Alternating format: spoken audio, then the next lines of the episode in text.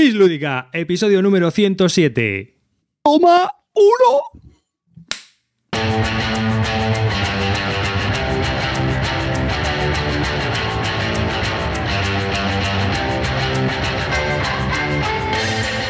Hola y bienvenidos a un nuevo episodio del podcast de Bislúdica. Este es un podcast dedicado a los nuevos juegos de mesa. Yo soy David Arribas, que os presenta este podcast junto a mis tres compañeros, que como siempre presento de izquierda a derecha en mi hangout, que es Clint Barton.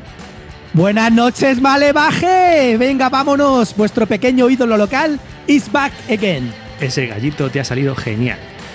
Carte. Chuchu, el tren del hype sale desde Bislúdica hacia Essen. ¡Venga, vamos! y Calvo.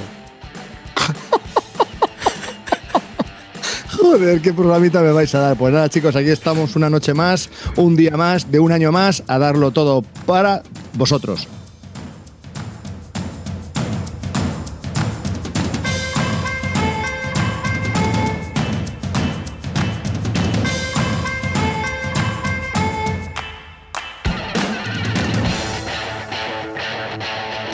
Hoy vamos a hablar de Essen 2016. Un programa hype, así que si piensas hacer tus compras de Essen el año que viene, cosa que me, parecería lo mejor del mundo, sáltate este programa y escúchalo el año que viene para ver en qué hemos acertado y en qué no. Para todos los demás, eh, muchos podcasts, vídeos, etcétera, ya han hablado de un montón de juegos sobre Essen. Nosotros siempre nos esperamos un poco porque queremos tener algo más de información o ninguna, como ocurre con muchos de los juegos, pero este programa está totalmente dedicado a todas las novedades que no han salido o que acaban de salir y que algunas ya hemos podido probar. Pero antes de nada, eh, queremos comentaros una cosa. Queremos comentaros una cosa porque eh, digamos que hoy arrancamos la nueva temporada y la tenemos que arrancar con una novedad. Y es que eh, desde Bis Lúdica vamos a sacar un Patreon. ¿Y por qué vamos a sacar un Patreon? Bueno, pues tenemos tres motivos. Sí, hay tres motivos para sacar este Patreon. El primero de ellos es la sostenibilidad de Bislúdica. Hay que mantener una infraestructura web que es mm, grandecita y además tenemos proyectos así un poco entre manos, a ver qué ocurre y si lo sacamos para adelante. Y también hay que actualizar equipo de audio y vídeo que se van quedando obsoletos o se van dañando. Por ejemplo, pues a lo mejor unos, unos monitores, unos cascos que sean de pinganillo de oreja en vez de estos trastos que utilizamos ahora mismo. Eh, más cosas, pues a lo mejor algún foco LED para estos hombres que tengo aquí delante y se les ve, no se les ve muy bien. Mm, Aparte de eso, también está el segundo motivo, que es eh, la gasolina moral. Eh, para nosotros es un feedback muy importante tenerlo a través de Patreon. Es nuestra Bislúdica Army, es para nosotros importante que la gente que más nos apoya es con la que más y mejor feedback tengamos. Y el tercero, el tercer motivo por el que estamos haciendo un Patreon es la independencia. Queremos seguir siendo independientes, queremos seguir siendo más independientes todavía. Y la única ma- manera de que podamos seguir diciendo lo que nos dé la gana y cuando nos dé la gana es que las únicas personas a las que tengamos que rendir cuentas sois vosotros, la audiencia, quien está al otro lado. Y sin más, pues yo creo que explicar un poco que os podéis dar de alta en Patreon, ya pondremos los enlaces también, es patreon.com barra bislúdica. Ahí estamos, también estamos explicando ahí un poco.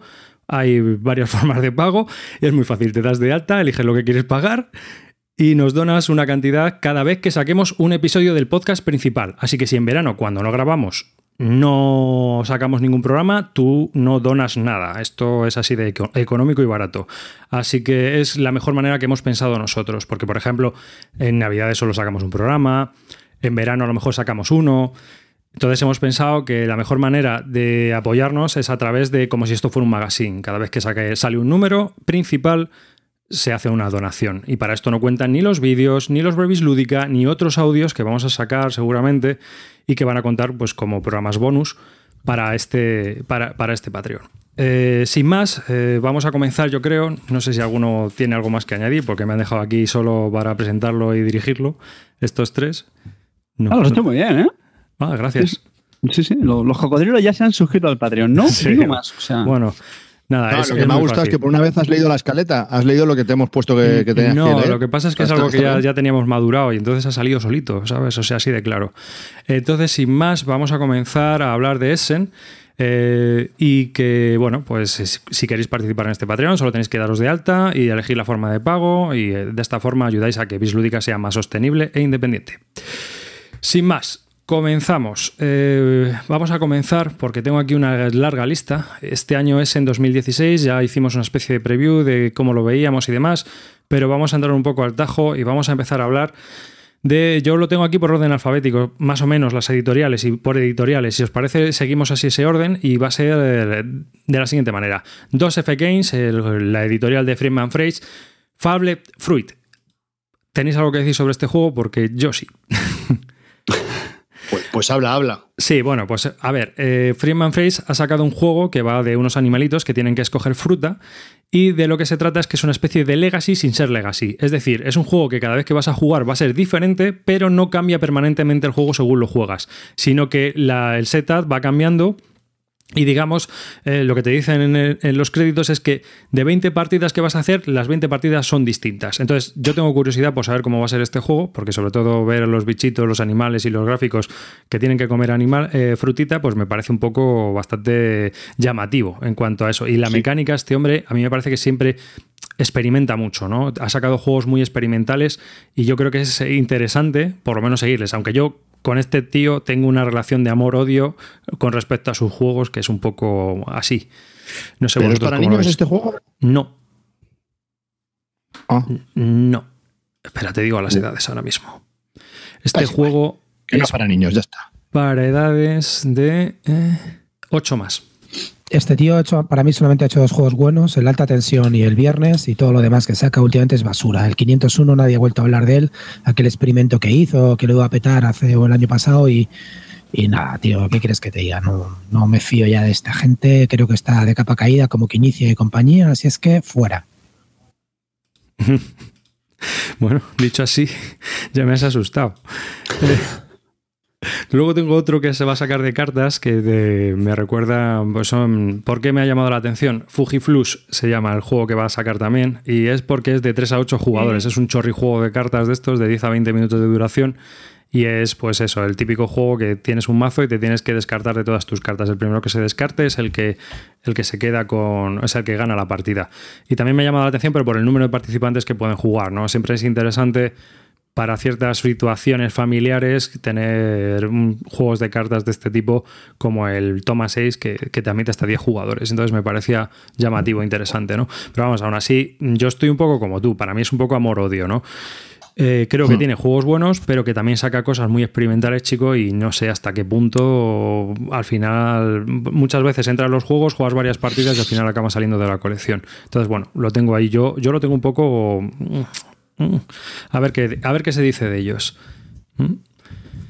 Eh, no tenéis nada más que decir. Nada más. Hombre, de este también que saca la alta tensión de cartas, ¿no? Sí, es verdad, saca la alta tensión de cartas. Cierto, cierto. Que sí, que esto es otro experimento de este, a saber. Otro Yo estoy de acuerdo. este es el típico tío que me espero a que haya reseñas y que la gente lo pruebe y ya en función, ya sí eso. Es que me da un poco de miedito. Yo creo que no, no hace malos juegos, pero no me terminan de convencer. Es como los autores, ¿no? Pues o de cómic o de libros, lo que sea. Hay épocas muy creativas y que enganchan varios juegos muy buenos. Y para mí la época creativa de este hombre, pues se perdió en el arroyo por ahora. Hombre, el año pasado sacó 504, que tiene bastante buenas críticas también, ¿eh? ¿Cuál? El, 504.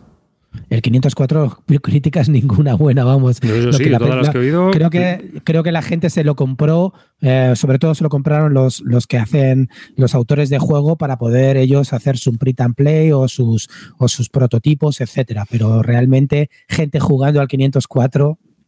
No, yo sí, yo sí conozco gente. De hecho, no creo que de entre los 504 haya un juego ni medio potable de los 504 que tiene. Si no has jugado, eso es una opinión personal. Efectivamente. e, intransferible. Ahí está. Y como todas las opiniones son sesgadas. Venga, más, más, más. Más, más, más. Vamos allá. digo, Clean, cállate. bueno, luego la editorial Two Tomatoes, que es española también, se presentan con dos juegos, The Lord of the Pigs, que lo sacaron hace años en un Kickstarter, y luego Peak Oil, que es un, prototipo que todavía no ha salido para Kickstarter, creo que va a salir ahora este otoño. A nosotros nos mandaron un prototipo que, bueno, ya hablaremos de él si, si nos gusta y nos parece bien. Eh, luego también eh, otra editorial española, Cuatro Dados, va a sacar dos juegos que a mí me han parecido curiosos en cuanto a planteamiento. Uno es Democracia Undersiege, que es un card driver game en la línea del Labyrinth y Twi'lek Struggle para varios jugadores, de un autor italiano. Y del mismo autor, otro que se llama Secret Weapons o The Third Rights, que también me parece peculiar en cuanto a su planteamiento, que va también de la Segunda Guerra Mundial y es sobre eh, las armas secretas de los nazis en, en esta, ¿no? Entonces, bueno, me parecen peculiares. No sé qué tal serán los juegos, no sé nada más. Pero bueno, el planteamiento es lo que más me ha llamado la atención. No sé si vosotros alguno habéis. o- Sí, la verdad que a mí El también segundo me que has dicho, sí, atención. sí me sonaba. Sí he visto alguna foto y eso. Y he visto que algún oyente sí lo ha tenido en print and play. Me suena haber visto jugaba- fotos, sí. Creo que lo jugaba Murdoku, eh, Murdoku, sí, lo- y he visto fotos. Yo creo que de sí, ¿verdad? sí lo jugado, sí. Y la verdad que tenía buena pinta. Y, a- y lo que tú dices, por lo menos son es una temática original y no sé, es curioso. La verdad que yo también tengo curiosidad. No sé cómo será. No es que esté en mi, en mi wishlist, pero sí que es verdad que lo, lo voy a hacer, le voy a hacer un seguimiento. Claro, yo también los estoy siguiendo, a ver qué tal, a ver qué se dice, a ver cómo salen, a ver las reglas, a ver todo un poco, ¿no? Eh, así que, bueno, son dos juegos que tengo. Luego, de la editorial Against, tenemos Ave Roma. Calvo, tú aquí tienes más cosas que decir. Sí, yo hice el Kickstarter eh, que salía en 50, me pillé por 5 euros más la expansión y bueno, ya lo tengo en casa, lo he probado a 3, es de 2 a 5 jugadores, es un colocación de trabajadores de toda la vida eh, en un tablero redondo muy chulo, la verdad que los componentes están muy bien.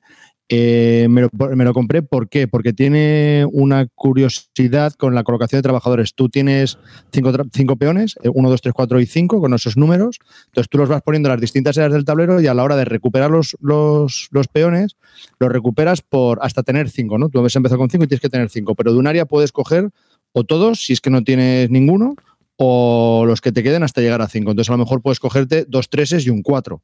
¿Vale? De esa, de esa área. Entonces, al final, con lo que te vas a quedar no es con lo que empezaste. Entonces, dependiendo de cómo quieras jugar la siguiente ronda, pues te vas a llevar unos peones u otros.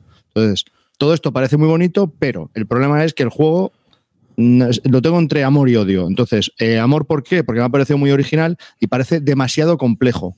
Pero por otra parte, no sé si esa complejidad parece que no está bien probada y sea una mierda. Entonces, no sé muy bien dónde estoy. Necesito una segunda partida para, para clarificar mis, mis ideas sobre el juego, pero yo creo que es que es demasiado complejo y en una primera vista, como un trabajación de, coloja- de colocadores clásico, me ha sorprendido. Entonces, a lo mejor es que no le he visto el punto. Y los otros dos con los que estamos jugando tampoco lo vieron muy claro. Ellos piensan que es más mierda que Primera vista. buen juego. Pero bueno, vamos a darle una segunda oportunidad a ver qué tal. Y bueno. ¿Los demás os habéis oído algo o tampoco? A mí, a mí me viene fenomenal porque me acabas de quitar el hype, ni lo voy a mirar.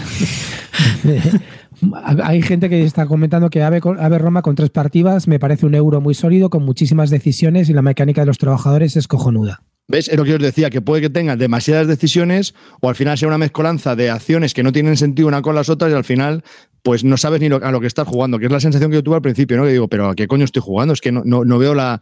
No, no hilo ninguna jugada, no sé, es que parece que entonces...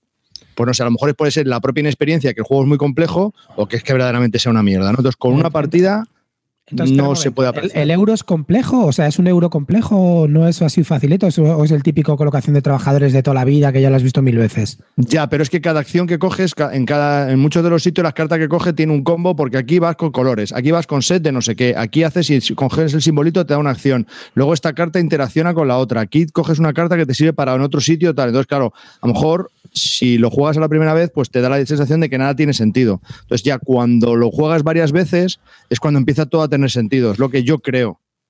Pero por eso te digo que no es un juego de una partida. Puede ser muy curioso, pero tras una partida, no. Bueno, pues no, ya me dice un poco más. Si ya es medio duro, pues ya me, me atrae un poco No, no, más. duro, ¿verdad? duro es de cojones, eso ya te lo digo, es duro, duro, duro. Pero es eso, que es que o es un mierdón o es que es la pera limonera. No te sabría decir, es muy raro todo. Vale, pues nada. Pero ganas tengo de jugarlo otra vez. Vale, vale. Pues eso, a ver, Roma. Luego de la editorial Abacus Spiele, yo he visto dos cosas. eh, bueno, hemos, hemos dicho que no íbamos a hablar de expansiones, pero es que he visto una aquí que me ha, me ha parecido curiosa, no sé qué tal. El Tichu Buster. ¿Vosotros qué pensáis de esto? Un potenciador de cartas para Tichu. ¿Creéis que es necesario No, esto? el Tichu es, es- no, es como el Moose Booster, pues no. No, el Tichu es el Tichu y punto pelota. Y ya está. Pero, un momento, pero ¿en qué consiste eso? ¿Son algunas Pues una- cartas nuevas? Mm, Sí, van a poderes nuevos, cosas nuevas, ya sabes. ¿Eh? Combos.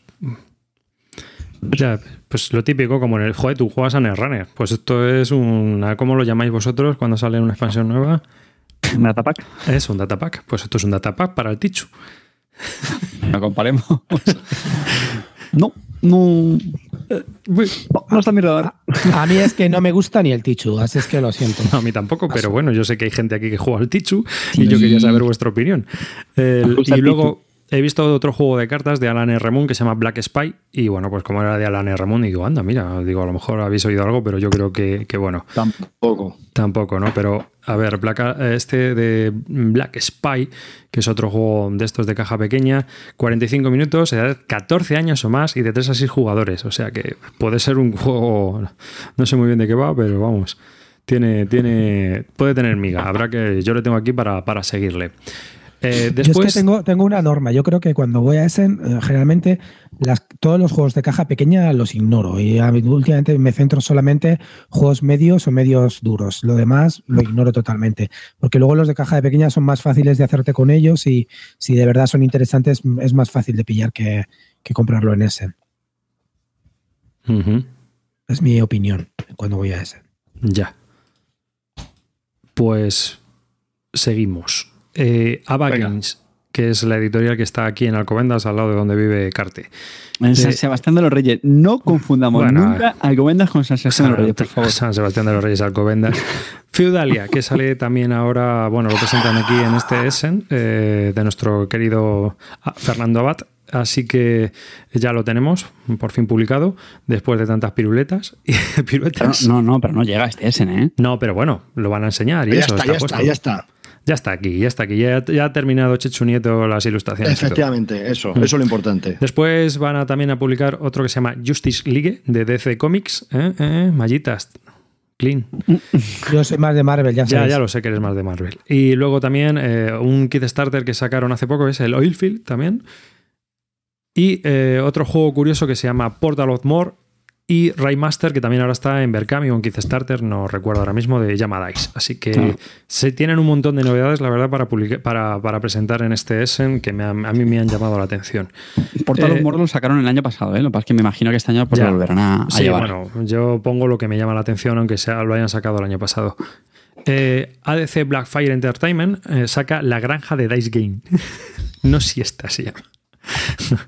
Que el nombre no me, no me pega mucho. Así que aquí tenemos otro juego de dados. No sé si vosotros que sois granjeros os, os ha llamado la atención. Ya, no, si es que a mí lo que no me gusta son las, las reimplementaciones de los juegos con otras con, con otros componentes. O sea, el de carta, pues la saco el de tablero. Si es el de tablero, la saco el de dados. Si es el de dados, la saco el de, el de agujas. Joder, macho, de verdad me, me aburre esto.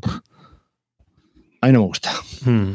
Yo es que a mí La Granja es un juego que me encanta, mm, posiblemente posi- esté dentro de mi top 10 y no necesito ningún juego de dados. Mm, Prefiero jugar a La Granja, que además a dos se juega en 45 minutos. No necesito juego de dados para La Granja. Cuando ya tiene dados, además. Bueno, pero por ejemplo salió en Nation, el Nation de dados, y luego aquí dijisteis que el juego estaba bastante bien y que estaba muy Sí, entretenido. pero por eso. Prefiero lo- Natives correcto. veces. Hmm, claro. Y yo. Eh, AEG, eh, Alderaz Entertainment Group, publica dos juegos que nos han llamado la atención. Uno es 8 Epics, de Seiji Kanai. No sé si habéis oído algo de él. Y también otro de Seiji Kanai que se llama Unicornus Nike. Hablarme del que queráis. ese. Venga, Calvo. yo hablo de. Yo hablo del Unicornus Knight.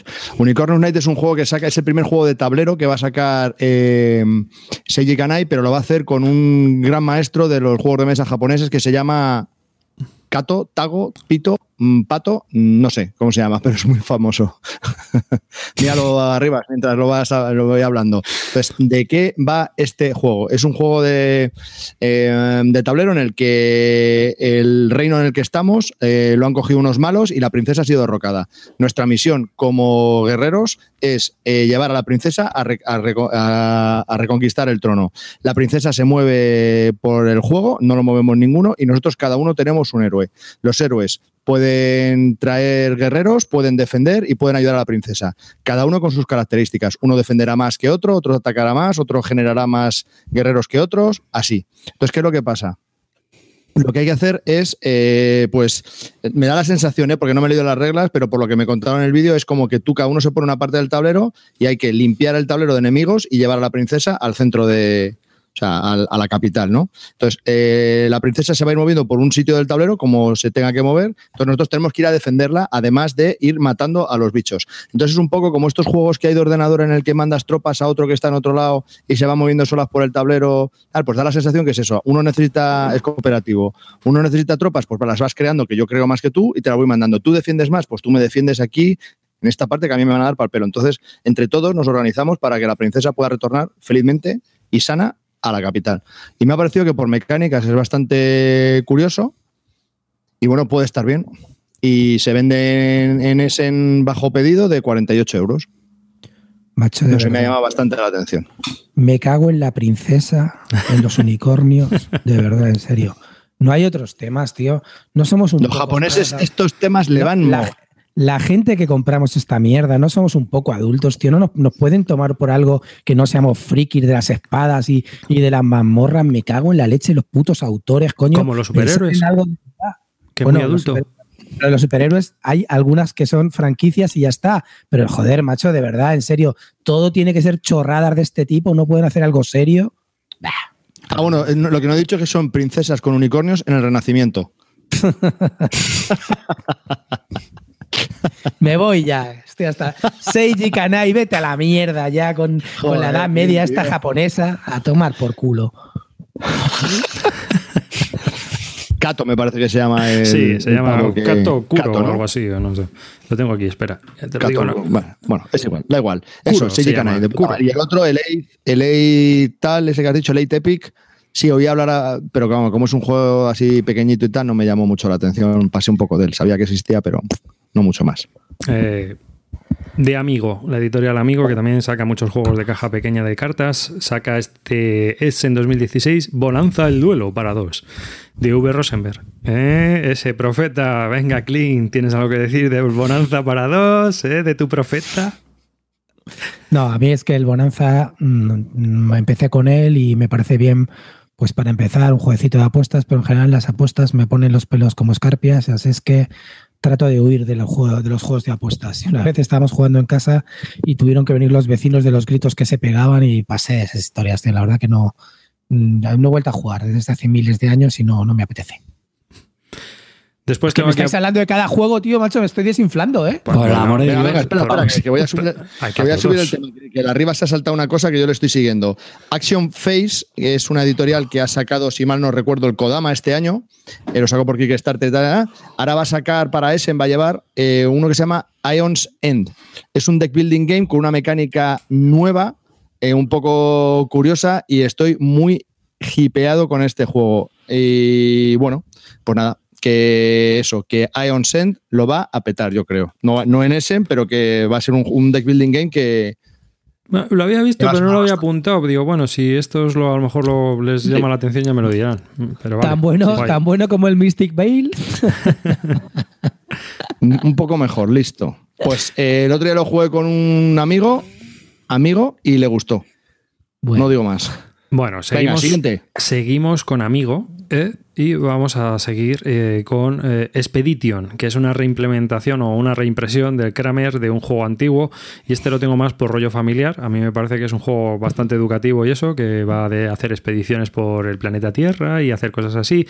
La anterior edición estaba incluso con el logotipo de National Geographic y todo esto. Era público, creo que Ravensburger, o sea que va un poco en ese rollo. Y bueno, yo lo he puesto por eso, por más por el rollo educativo familiar que otra cosa.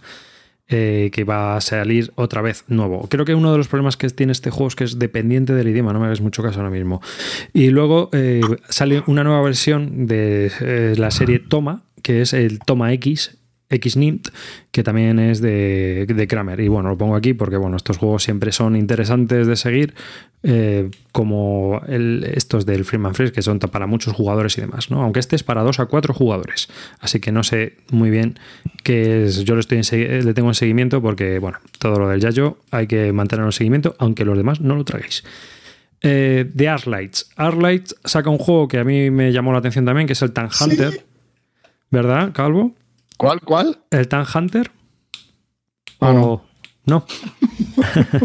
bueno, pues no le ponen muy bien, pero bueno. Yo le he puesto porque digo, no sé, me parece un juego curioso también de un japonés y es de tanques y la palabra tanques pues a muchos se nos llena la cabeza de wow, cañonazos. Entonces eh, me parecía interesante meterlo aquí también porque es un juego que el primero es muy difícil de conseguir y parece ser que ahora está llegando más a, Europa. Eh, has dicho Arclight? Sí, Ah, es que no sé si eso es los del Heart of Crown, un juego de también un deck building de japoneses, también muy chulo. Es igual, va. sí, puede ser. Ares Games. Ares Games, que son los del Wings of Glory y todo esto, sacan Sword and Sorcery, que yo participé en el Kickstarter y piqué como un chino con todos los Strike Goals y esas cosas, hice el calvo total. Eh, al final un pastizal, no sé, tengo tan pocas ganas ya de tenerle porque me tienen acribillado a correos y demás, que es que te juro que por un lado estoy pensando hasta en venderlo según llegue, ¿sabes? O sea, es que ni abrirlo. Pero ¿cómo te metes en una cosa de Ares? Pues no lo sé, pero, pero vamos, un pozo sin fondo, ya te lo digo yo, madre mía. Mm, aunque tiene una pintaza, van a ser cajas ahí. Bueno, creo que va a venir un camión a casa a traerlo, porque este se vende por kilos. Así que ya llegará. Bueno, bueno, ya, nos contarás. Sí, Ares, como editorial, ¿te parece guay, tío? Porque a mí me parece un coñazo todo lo que saca Ares, tío. No, hombre. Por eso, por eso. Pues el, Galaxy Defender está muy bien como Dungeon Crawler y el Wish of Glory está también muy bien, hombre. De toda la guerra del anillo. También. Y el Six of Glory también está bien. A mucha gente de miniaturas le encanta el Six of Glory. Creen que está bastante chulo. O sea que tiene su público, ¿eh? O sea que otra cosa es que los juegos que saquen no estén pensados para Clint Barton, pero bueno, eso es otra historia. Claro, claro, eh, ya, sabes que mi, opinión, ya sabes que mi opinión es subjetiva y sesgada. Hombre, ya, como la de todos, pero que eh, yo creo que son juegos que. Calla, joder, Calvo, déjame hablar, hombre, por un rato. Ya has hablado tú antes de Seiji Kanai, ese ahí media hora. de todos.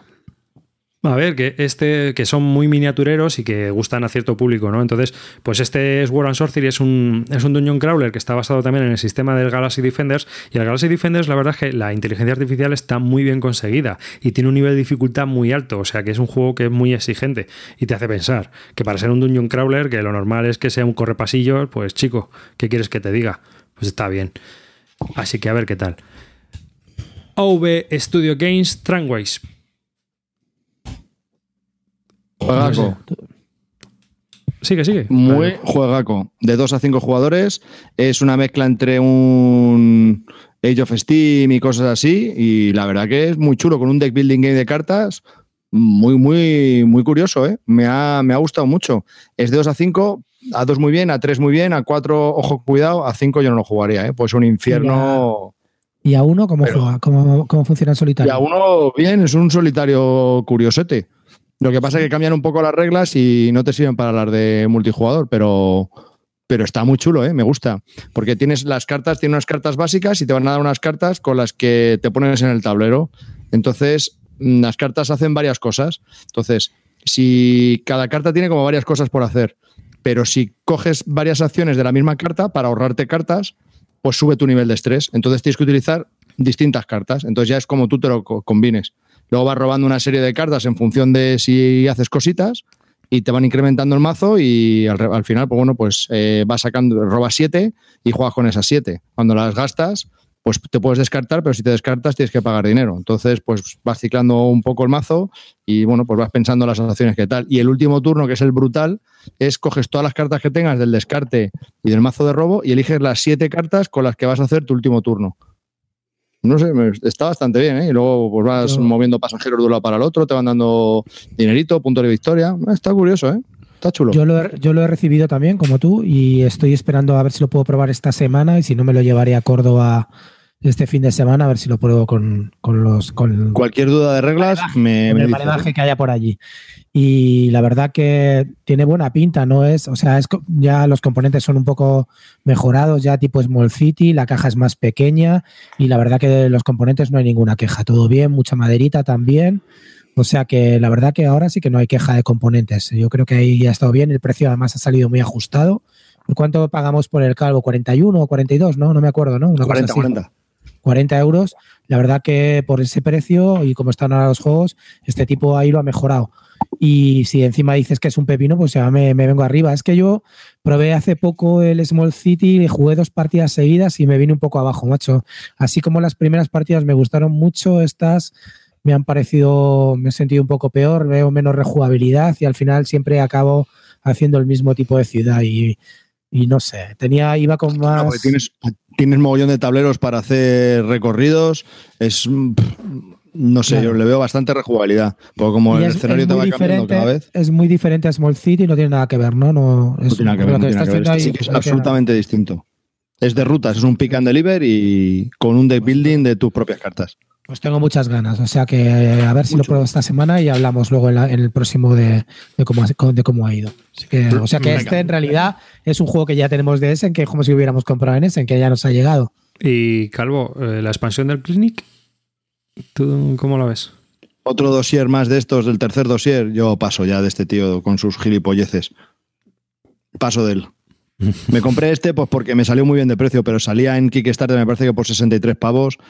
Cuando dijo que no lo iba a poner en tiendas, luego lo puso en tiendas en Filiberta a 48 euros, que ahí fue cuando ya me cogí un cabreo. Acuérdate, Clint, que te saliste tú del, del Kickstarter y luego al final lo hemos podido conseguir más barato. Eh, Sí, pero vamos, una, un sinvergüenza de, de- pero de tomo y lomo, vamos. Este, el Alba Enviar es un sinvergüenza y lo digo con todas las letras, mirando a cámara, sinvergüenza.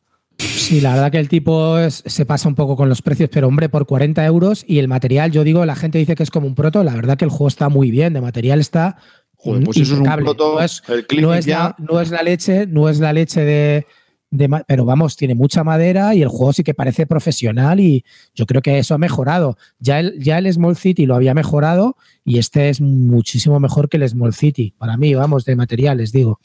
Sí, ¿no? sí, yo creo que hasta de juego, pero bueno, hablaremos de él cuando lo probemos todos. Vale. Vale, Bezier, Bezier Games, Colony. ¿Qué tal? ¿Caca? ¿No te A mí no me termina de convencer, tío. No, no sé. Lo veo demasiado. Me leí las reglas y vi como un poco cómo se jugaba y la sensación que me da, pero es la mía, ¿eh? porque lo he hablado con gente y me parece que no, eh, que tiene mucho mantenimiento en tu turno y ralentiza mucho el juego. Eso me ha parecido ver. Aunque parece ser que es rápido, pero yo creo que, que no. Y es un fregado con los dados, cada dado hace una cosa, hay una carta en la otra. Pff, no sé, me parece Yo, cre- yo demasiado. creo que es una versión facilita también. Este tío siempre, ya sabes, que ha buscado su público tipo los castillos del Kingman Lubit este y tipo eh, Suburbia, ha encontrado su publiquillo y hace todos los tipos Ya, de pero el Suburbia tiene mucho mantenimiento y este igual, ¿eh? A mí este, mm, el Colony no me, no me llama. Mm, Yo No, creo que es un, yo creo que es un juego, debe ser un juego ligero medio y ya está, nada especial. Y por lo que he visto así por encima, Sí, y que a cuatro jugadores puede ser un infierno. sí. A lo mejor a dos está bien, como La verdad que este tío se ha ido deshinchando. Empezó así un poco mejor y cada vez hace un poco los juegos más iguales. Y los, y los precios. Bueno, es ¿eh? es que yo ya sabéis lo que opino de este, ya sabéis lo que opino de este señor, está entre mis tres enemigos. Vamos a meter tama- también al Bambiar, aunque esta vez nos ha salido mejor. Pero sí, nada, nada. No quiero saber nada de Bezier Games. Luego hay una editorial que se llama Blood and Brain que saca un juego de zombies que yo lo he puesto aquí pues para nombrarlo un poco y nada más. Totenstadt eh, es eh, el diseño gráfico pues me parece peculiar, es así muy icónico y es peculiar, no sé, eh, es un juego de zombies que bueno pues estaban comentando de él también en la BGG. De la editorial Blue Orange tenemos Brum Brum. Y esto es un juego infantil que me ha llamado la atención por una sencilla razón, porque es del diseñador del Saboteur y de más juegos así. Y mm, bueno, sacaron un juego más complicado de Fórmula 1, una cosa de estas, y el, este es un juego de caracoles. Entonces es un tiras el dado y por ejemplo te sale 3. Y al mover el caracol por el circuito, que no tiene ni casillas ni cosas, hay una rueda que va girando a la vez que el caracol dentro de lo que sería que formara parte de su, de su casita, y cada vez que pasa, pues va pasando una, una raya negra. Entonces tienes que contar que pase tres veces. Una, dos, tres, y entonces ya se para. O sea, es una oca, pero para críos, y bueno, pues les hace contar y todo esto. Los materiales parecen chulísimos, y el juego, pues, tiene muy buena pinta, la verdad. Eh, ahora, la mecánica pues es para críos, 3, 4 años, una cosa así. De War and Dice, otra editorial, he visto el Beer Empire, que aquí lo nombro porque un juego que sea de hacer cerveza, yo creo que hay que nombrarlo en Beer Lúdica sí o sí, pues por, simplemente por honor a, a Cortatu, sin ir más Vale. lejos. Vale, sí, es un juego, es un juego del Imperio, el típico juego este de Imperio de hacer tu, tu, tu fábrica de cerveza y tal y cual, pero llevan un proto, muy proto, sale el Kickstarter a principios de año, final de este año, y o sea que lo llevan casi en, en nada, en bragas. O sea, no, no llevan el juego, ¿eh? Que lo sepas. ¿No, ¿No te parece un poco un poco mierda, tío, que salgan eh, los, eh, el anuncio este de la BGG, los juegos de Essen, y salga solamente, eh, no, esto se va a hacer una pequeña presentación, pero el juego luego saldrá un Kickstarter. Es que eso lo deberían eliminar, tío. Yo no sé quién mierda hace esa lista, tío, pero eso no debería salir. Deberían salir los que te voy a salen. en explicar por qué, tío. A mí Te voy qué a coño me qué. interesa que, sa- que me haga una presentación, tío. Porque Ya si me te hace una presentación allí. y empiezan a hablar, empiezan. Joder, tío, es que. Eh, Carter, pero en la explícale li- tú de estas está- cosas. está- Ah, pero es que en la lista no. hablo de. Hablo. no, a ver, una cosa tío, es lo que tú verdad. quieres, Clean, y otra cosa lo que quiere el, el autor del juego, que quiere que se hable en la BGG en directo cuando estén en presentando. Claro, pero aparte, bueno, dale, lo que, lo que Sí, yo sí, sí, entiendo, sí. eh, uno de los objetivos de Essen es presentar juegos. Que lo suyo es que el juego esté terminado. Juegos hechos y terminados, yo creo. Sí, Vamos, joder. no es presentar juegos. Pero yo creo que muchas veces el juego está terminado. Mira, yo, yo creo, por ejemplo, me voy a meter a la piscina. Yo creo que es el caso de Freudalia. Es un juego que ya está terminado, pero no está todavía producido. Porque le faltaban las ilustraciones, porque tienen que llevar la imprenta o lo que sea. Pero yo creo que hay casos en los que el juego está realmente terminado, se puede llevar un prototipo que está muy resultón y luego ya está en la versión final. Joder, pero es suficiente para que puedas conocer el juego a falta de la versión definitiva. Chicos, yo no lo veo tan mal. Si ese es el caso. Si luego el juego cambia, pues hombre, ya no nos metemos en otros temas, pero Yo creo, que tan no, malo. tío. hombre. Yo creo que se deberían presentar los juegos que se presentan a Essen y punto. Y todo lo demás está en el booth y dice, bueno, pues habrá presentación, pero que no aparezca como listados de juegos de Essen, que es lo que aparecen ahí. 300 juegos, de los 300, 100 no van a estar en Essen. Va a estar ahí un prototipo hecho en- con cartulinas. ¿Qué quieres que te diga? Pues no. Ya está. Seguimos. Burley Games. Take It Easy, que vuelve a sacarlo. Eh, es un juego, es un juego abstracto. La verdad es que es un coñazo jugarlo en mesa, por lo menos a mí me lo parece, porque tienes que estar haciendo cuentas todas las veces. Pero hay una aplicación para iPad que es maravillosa, se juega estupendamente, puedes jugar varios jugadores, o creo que para Android también está. Y la verdad es que es un juego abstracto que está muy chulo, familiar, para que la gente piense, y hay que pensar ahí bastante para, para conectar todas tus líneas, ¿verdad, Calvo? Tú que también le has dado, ¿no? Sí, muy bueno, muy bueno. Me terminé el juego, muy bueno. Sí, pero bueno, que no sé, ¿tú lo has jugado en mesa? No, pero no se me quita las ganas. Sí, yo lo tuve en mesa y lo, yo lo vendí Sí, porque dije, claro, sí. ¿para qué? Así que yo má- más que nada era recomendar un poco la aplicación que la tenéis y, y está muy bien el juego, es un juego abstracto muy chulo. Eh, Chet, eh, presenta también Codenames, código secreto, fotos, que yo creo que era una evolución muy lógica ¿no? de, del Codenames, del, del código secreto Sí. que publicó aquí De Beer. Y además yo creo que va a estar hasta, incluso quizás mejor. A mí este me, me llama porque me ha pasado el, el juego original, vamos, el Codenames a secas con palabras. Me pasó llevarlo una vez en una, en una sesión familiar y había un, un chiquitín pues que no leía del todo bien, vamos, porque era muy, muy pequeñito. Y yo me pregunto si con imágenes esto puede funcionar mejor con los más peques. No voy a decir de cuatro años, pero justo en estos casos que los niños están todavía empezando a leer, les cuesta más y esto que se paran a leer cada palabra, pues imagínate, ¿no? Le pones a leer todo de las palabras del Codenames, si con imágenes este tema lo resuelve. ¿Qué pensáis vosotros?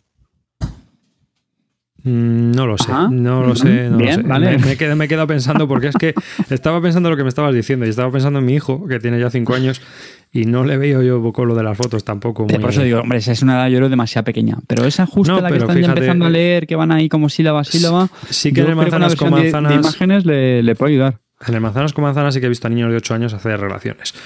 Pero para imágenes puede que también, ¿eh? Puede también, porque al DC se juega. O sea, si al DC se juega, pues a este puedes jugar igual. Quizás de una manera, a lo mejor con handicap, pero bueno, o sea, poniéndolo más fácil para ellos, pero yo creo que puedes jugar igual. Pero a mí me parece que, que es una buena continuación de- del código secreto como party game.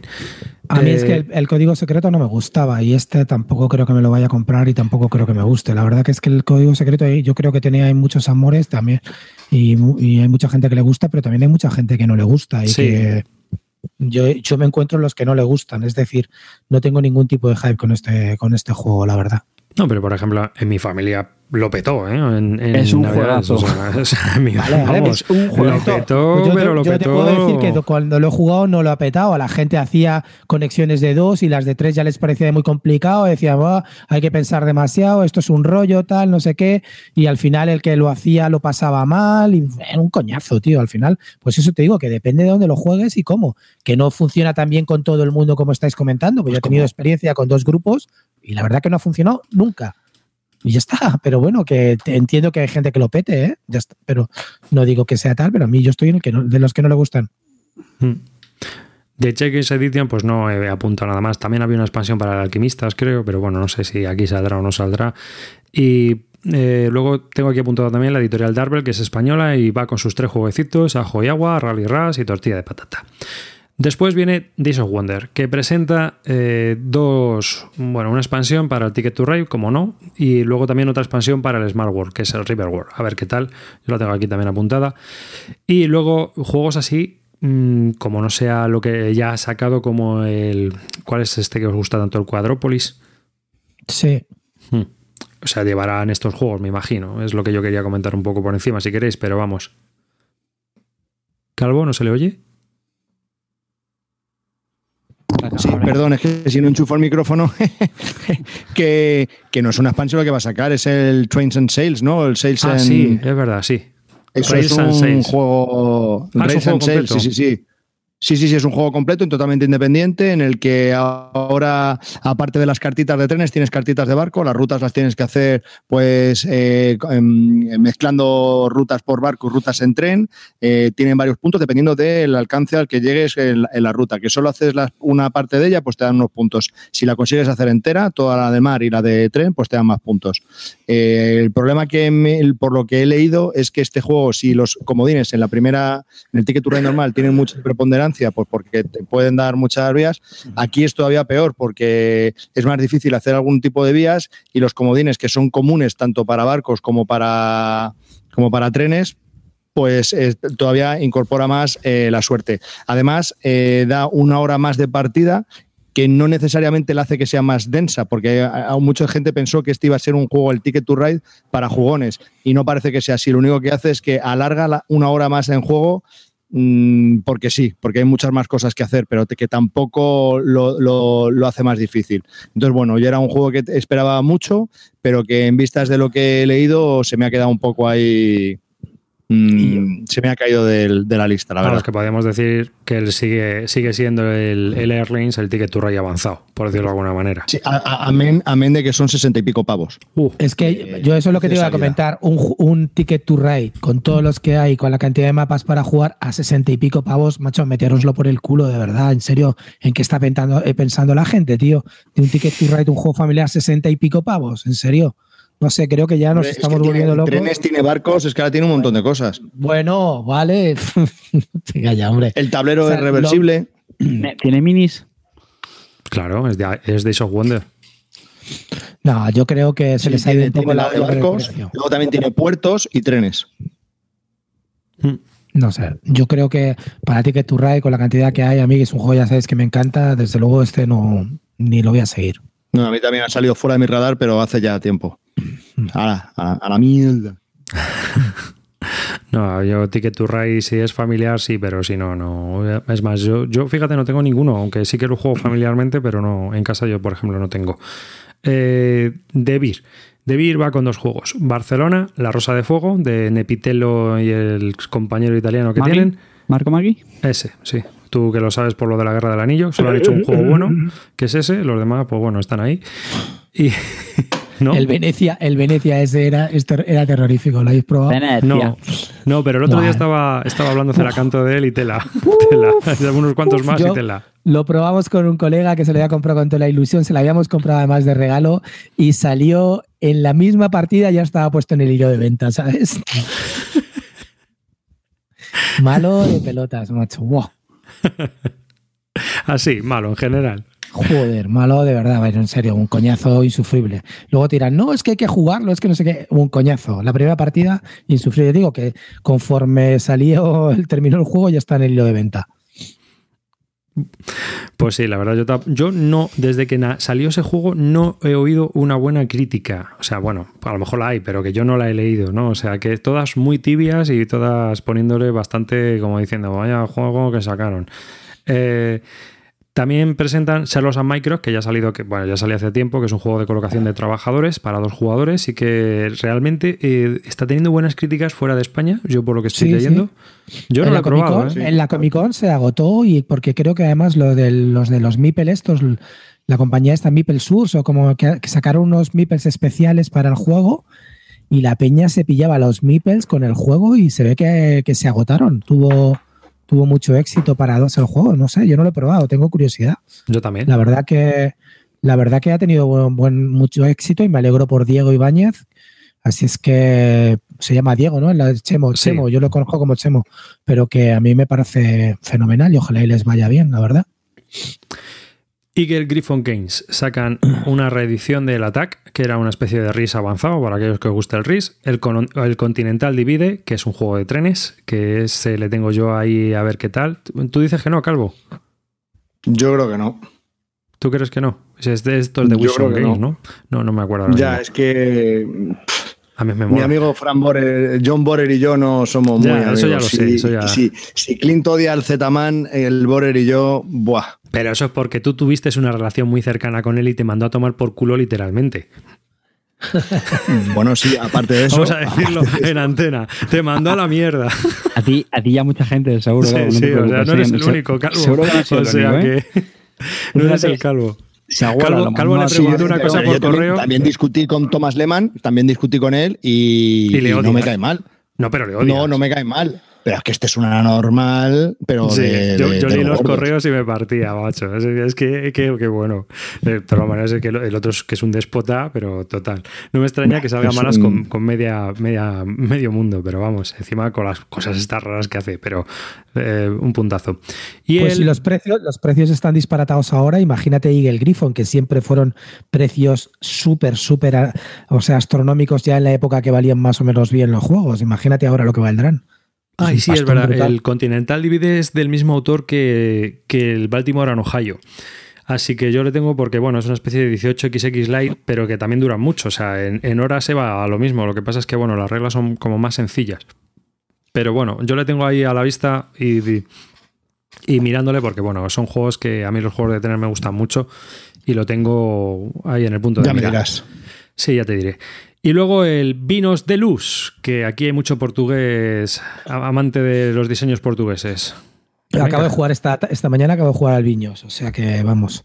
Mm, quiero decirte, vamos a ver, los juegos están saliendo, si sale el Viños como salió el de Galaris, al final sale sobre los 70, 75 euros mm, y sale con la calidad que salió de Galaris, pues mira, pues si no tienes el Viños y ya es muy difícil conseguir la edición de Watch Your Game, pues yo te lo recomiendo porque es un juego muy bueno. Me encanta Viños, cada vez que lo juego lo disfruto, cada vez lo disfruto más y si la edición es como de la misma calidad que tiene de Galleries, pues para mí es una compra más que recomendada y si no lo tenéis, no, no lo dudéis. Merece la pena gastarse Muy ese feo esta nueva edición. A mí no me gusta, A a mí- mí, me gusta a mí me más, gusta la, más- la A original. mí me gusta más la de Watch Your Game, por eso la tengo, pero yo recomiendo, yo es muy difícil de pillar esa edición ya, ¿eh? No la van a volver a sacar, va a quedar esta. Y bueno, la calidad, a mí la del de Galleries me gustó mucho. La calidad es uno de mis juegos que, que más me gustan en cuanto a calidad. Y si está, está al mismo nivel, pues mira. Sí que es verdad que el mapa y eso es más feo, añaden algunos módulos, o sea, meten un nuevo vino más, eh, solitario, ponen cambian, meten también más especialistas. No sé, pero el juego está muy bien ya como estaba y si además le meten cositas, pues perfecto, es una excusa para comprártelo si no lo tienes, no dudes. Mm. Viene con una hoja de Excel para que puedas hacer tú eso, y- pero bien, está. no tiene está nada que ver con un Excel este juego, está muy bien implementado, un tema como nos gusta, a la gente seria y gente de bien, no hay elfos, no hay enanos, no hay una puta mazmorra y no está el renacimiento. Hombre, Y está... Uy, que no, si es vino en el. Renacimiento anormal. donde Si es vino en el el sabor afrutado ahí amaderado de esa esencia vino joven. Vendes en la enoteca, en el Sí. hotel, haces exportación, te vas a Sí, una sí. feria. Pero este juego, Con una a ver, de yo, yo tengo una pregunta, Muy Clint. chulo. A ver, este juego que es tan temático, ¿es como el Kremlin que se juega con vodka en las reglas originales? Tú, Kremlin, en las reglas originales había que jugar con vodka y ir bebiéndotelo. O sea, acababas, he acababas jugado- como los rusos, borracho Yo he perdido. jugado con Vodka, yo he jugado con Vodka al Dynasties y Calvo también, ¿eh? Sí, y acabó vale. la cosa mal. Pero en este estás bebiendo vino o simplemente estás haciendo tus cuentas. Ah, Vamos a ver, para mí está muy bien implementado el tema y además que yo estoy en exportación, el tema de lo de las ferias, el tema de vender a la exportación o vender a nacional, eh, el tema de ir al banco, es que está brutal, está Sí. muy bien logrado, la verdad. 90 castañas Me chivan por no, el chat. 90 en Filibert, eso es mentira. Luego saldrá entre como salió este, que lo puedes pillar, el de Galleries por 70, 75. Yo la, 90 la parte menos temática que veo del juego es la de la feria, que de hecho no sé quién dijo el otro día que la habían incluso puesto como opcional en esta versión deluxe. Pues la mal parte de la feria, ¿eh?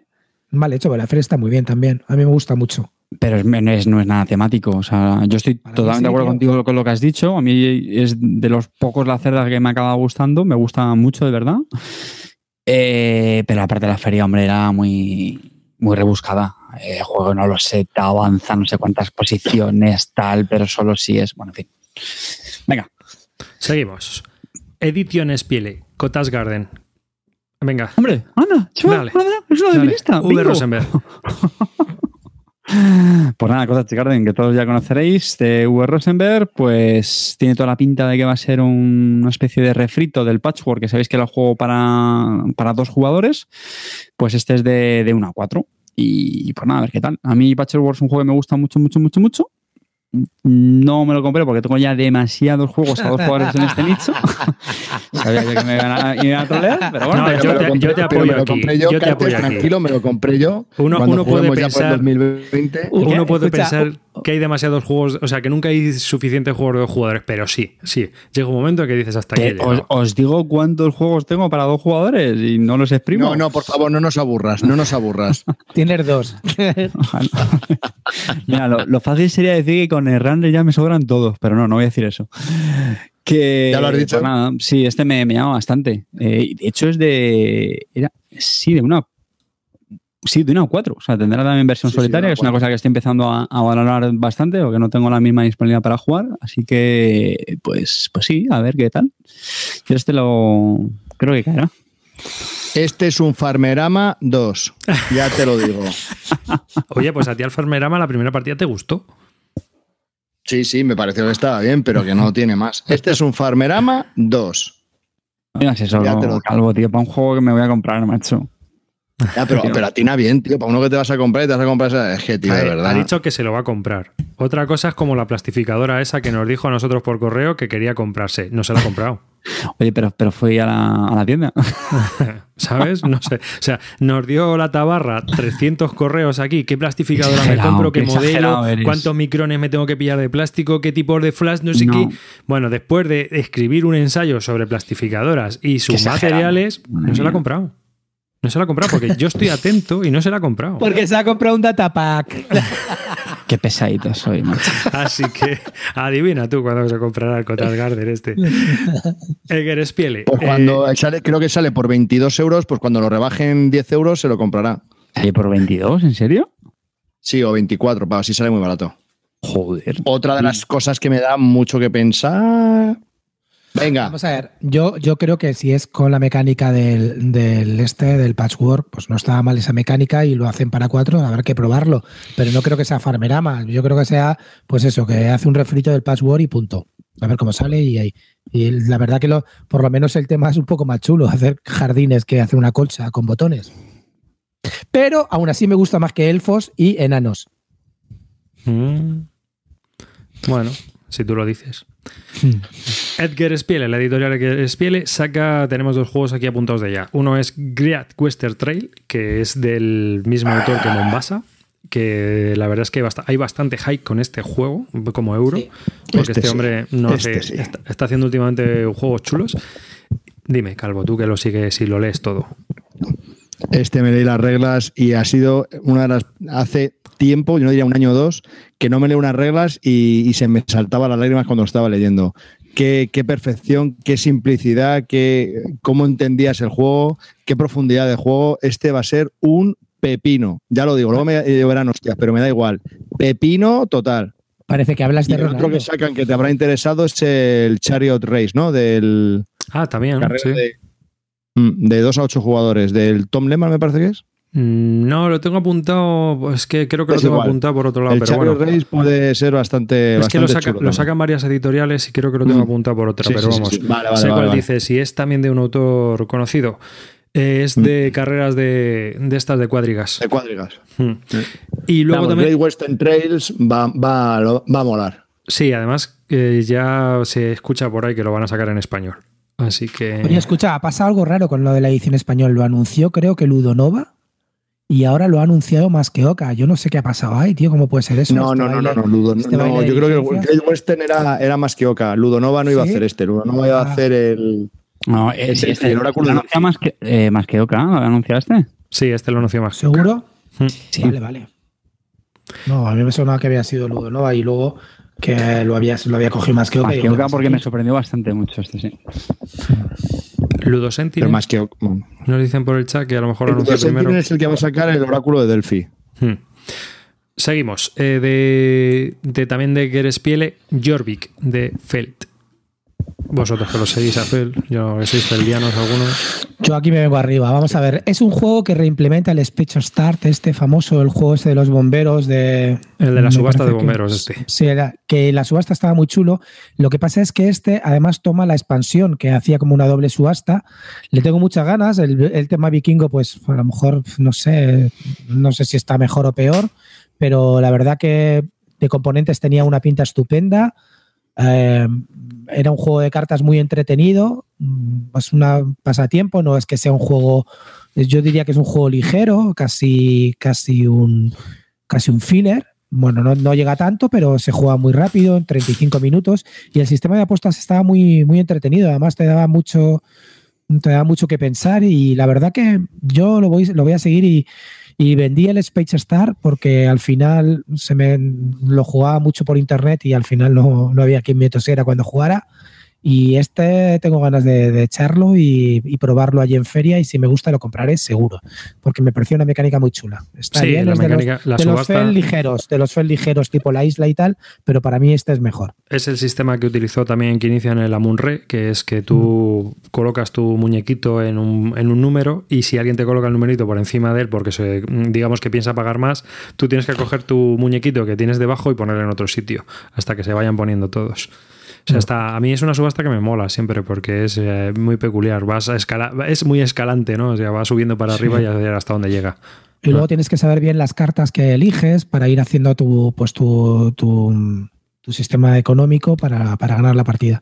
Está muy bien. No- luego creo que tenías que apagar unos fuegos en aquella vez, no sé cómo lo Sí. habrán hecho eso. Y no sé, a mí me parece que es un juego entretenido, pero ya sabéis, ¿eh? este es un FEL, no es como el oráculo de Delphi, es un FEL ligero y está en la línea que te voy a decir yo, pues que podría estar, por ejemplo, el, eh, eh, la, la isla o que podría estar el de Brujes. Y en ese nivel, pues ahí está y no, no desentona. Está bien, yo lo recomiendo. Luego tenemos en Ferti, he apuntado uno Eh, que me- ¿Hemos hablado del oráculo de Delphi o no? ¿O No. tiene- o- o- ah, No, vale. porque ¿qué editorial lo pu- publica? No me acuerdo. Es que lo tendría apuntado por ahí, o lo mismo me lo he soltado, Dale. ¿eh? pero Pegasus, vamos. creo, Pegasus. Creo, pues está- te- creo que estar más abajo. Eh, Ferti, que publica Talúa de Luz, que lo sacó Hansing Gluck en su momento, y va a sacar una edición que vale 115 euros. Qué sinvergüenzas. Esa es la, la edi- la edición que soñó Carte. 115 euros cuando Taluba yo lo vi saldado en las tiendas alemanas por 8 pavos la versión de Hansing Gluck o 14 Que estaba cojonuda, igual, súper. Ya, pero las tiles, las tiles son un tercio más grandes y el doble de grosor. Pero- Listo. A que no lo has visto así, ¿eh? ¿Listo? Pero Ya, eso no- pero- por eso es un Y 115 para jugar pavos, al ¿no? Taluga, que es un juego súper abstracto, normalito, Tipo me gasto Carcassonne. 110 pavos, antes me lo gasto en el Decen, fíjate. Pero, pero vamos a ver, a ver si nos ponemos de acuerdo. Pero no queríamos juegos bien producidos, de calidad, bonitos. Por con 110 componentes pavos, buenos. Ah, por bueno, 110 claro, pavos, no, no, no, Vaya no, por no. Dios. En, en No, este, o sea, en este hombre. Justo no queremos 70 pagarnos la pasta. Carne, 70, es que- en el, 70 en el Viños, me gastaré 70, 75 en el Viños, que está seguro me- muy bien producido igual que jugarme eh, un Taluba, que es un abstracto pues normalito. Ya, pero bueno, que salió por Hansing Club por 30. El problema, Carte, es que el mismo juego, el mismo, el mismo, no es. O sea, vale, sí, que ahora lleva caoba, eh, marfil, las fichas y todo esto. eh, salió por 30 y pocos euros. Entonces, esa es la diferencia, ¿no? O sea, es como el Ticket to Ride y el Ticket to Ride coleccionista, pues una cosa así. Entonces, lo que, lo que ocurre es que, bueno, pues en este caso, eh, la cosa, hay mucha diferencia de precio, más del doble, es el triple, y las piezas no, no sé. ¿sabes? Os recuerdo que el Ticket to Ride coleccionista, que es un pedazaco de edición alucinante, que la recomiendo desde ya, vale 70 pavos. Y la mierda de las barcas y las estas que van a sacar vale 65. Es que es para matarlos, tío, de verdad. Es que no, no se me olvida, no, no perdono lo del Ticket to Ride. La editorial Games Up saca The Arrival y eh, in, in Wallace We Trust, que dice eh, el señor Carte hashtag ¿Cuál? ¿Repite cuál es? ¿Perdona? The Arrival, el morde, la implementación Ah. de... Este es que me, me habéis quitado todo el hype, macho. Todo el mundo que le preguntaba, todo el mundo era como, "Mm, este no sé qué, este. mm". Este debe ser de lo peor de, de Martin La verdad es que no lo sé yo prácticamente. Y sí, yo amo a Wallace, pero tengo, tengo mis límites. es que este no, no me habéis hipeado nada con este.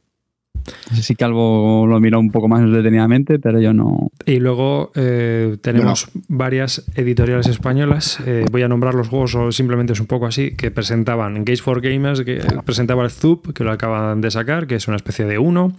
GDM Games publicaba Destroy Barcelona, Dragones, Dragons, More Bloody Nights, Dragons, que es un juego de Oriol Comas, eh, More Bloody Nights, of at Wars y Sugi. Y luego Generación X Games, que es una de las editoriales que más mm, siempre me perturba, porque no se prodigan por ningún lado. Luego vas allí a sus tiendas y tienen hasta juegos infantiles publicados por ellos mismos y dices, ¿y esto dónde, cómo y por qué? No sé, no entiendo muy bien. Eh, publican Covenant, Explorers of the Lost Valley y London After Midnight 2. Y con esto nos vamos a ABA. ABA eh, publica varias cosas que a mí me han llamado la atención. Arriba, arriba, una, una cosa, una, una duda. Una pequeña duda, una pequeña duda. Eso- esos cascos Habla desde el baño, el cabrón. Es que ha hablado desde el porque, baño. Porque lleva unos Una cascos Bluetooth y no duda. se escucha. Una pequeña duda. Eh, hay una editorial española que se llama Games for Gamers y, pro- y pro- y produce un juego que se llama Zup, que sí, es un y es, y es un uno, es una, Eso, una ¿cómo se reimplementación del, del uno. ¿Cómo se come, señores de marketing? ¿Me lo expliquen? Eh, no lo entiendo.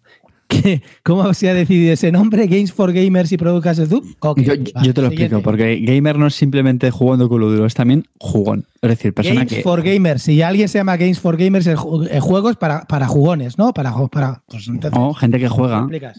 Ah, vale, Ay, Dios ok. mío. vale, vale. Ya está. Era eso solo. Una duda metafísica. ABA. Eh, saca de, Das Kleine Hespens, que es un juego de fantasmitas de unos libros que hay en Alemania y demás, y que en su momento ya sacaron un juego que ganó el Kiner Spiel des Jahres y que está bastante bien, que era un juego de memoria. También sacaron un juego mini, aprovechando el tirón del juego madre, que era también una especie de juego que era un- una especie de push your loop, porque ibas metiéndolo en una cajita muy pequeña, ibas metiendo una, una especie de, de personaje, y si se le levantaba la gorra es que había encontrado el fantasma. Y luego van a sacar otro, este, que es como una especie de mansión, y bueno, pues es de moverse y demás. A mí me ha llamado la atención para el peque y por eso lo estoy siguiendo. Luego Stefan Dorra va a publicar Meduris. Eh, Meduris es un juego también de estos de la línea familiar y bueno, pues me lo he apuntado porque Estefan Dorra es un, es un diseñador a, a seguir. Y Total. Este que van a publicar también ahora, bueno, y además tú has probado alguno de estos de la línea de, de ABA para familiares que hablaste bastante bien, el de Rudiger Dor, creo que fue. Karuna, Cajuna, no me acuerdo cómo se llamaba. Eh, Caruba. Caruba. Caruba, está muy chulo. Sí, y Kramer también sacó otro y hay otro más. Y la verdad es que del de Kramer van a sacar hasta una expansión, o sea que, que tienen que haber funcionado bien allí en Alemania.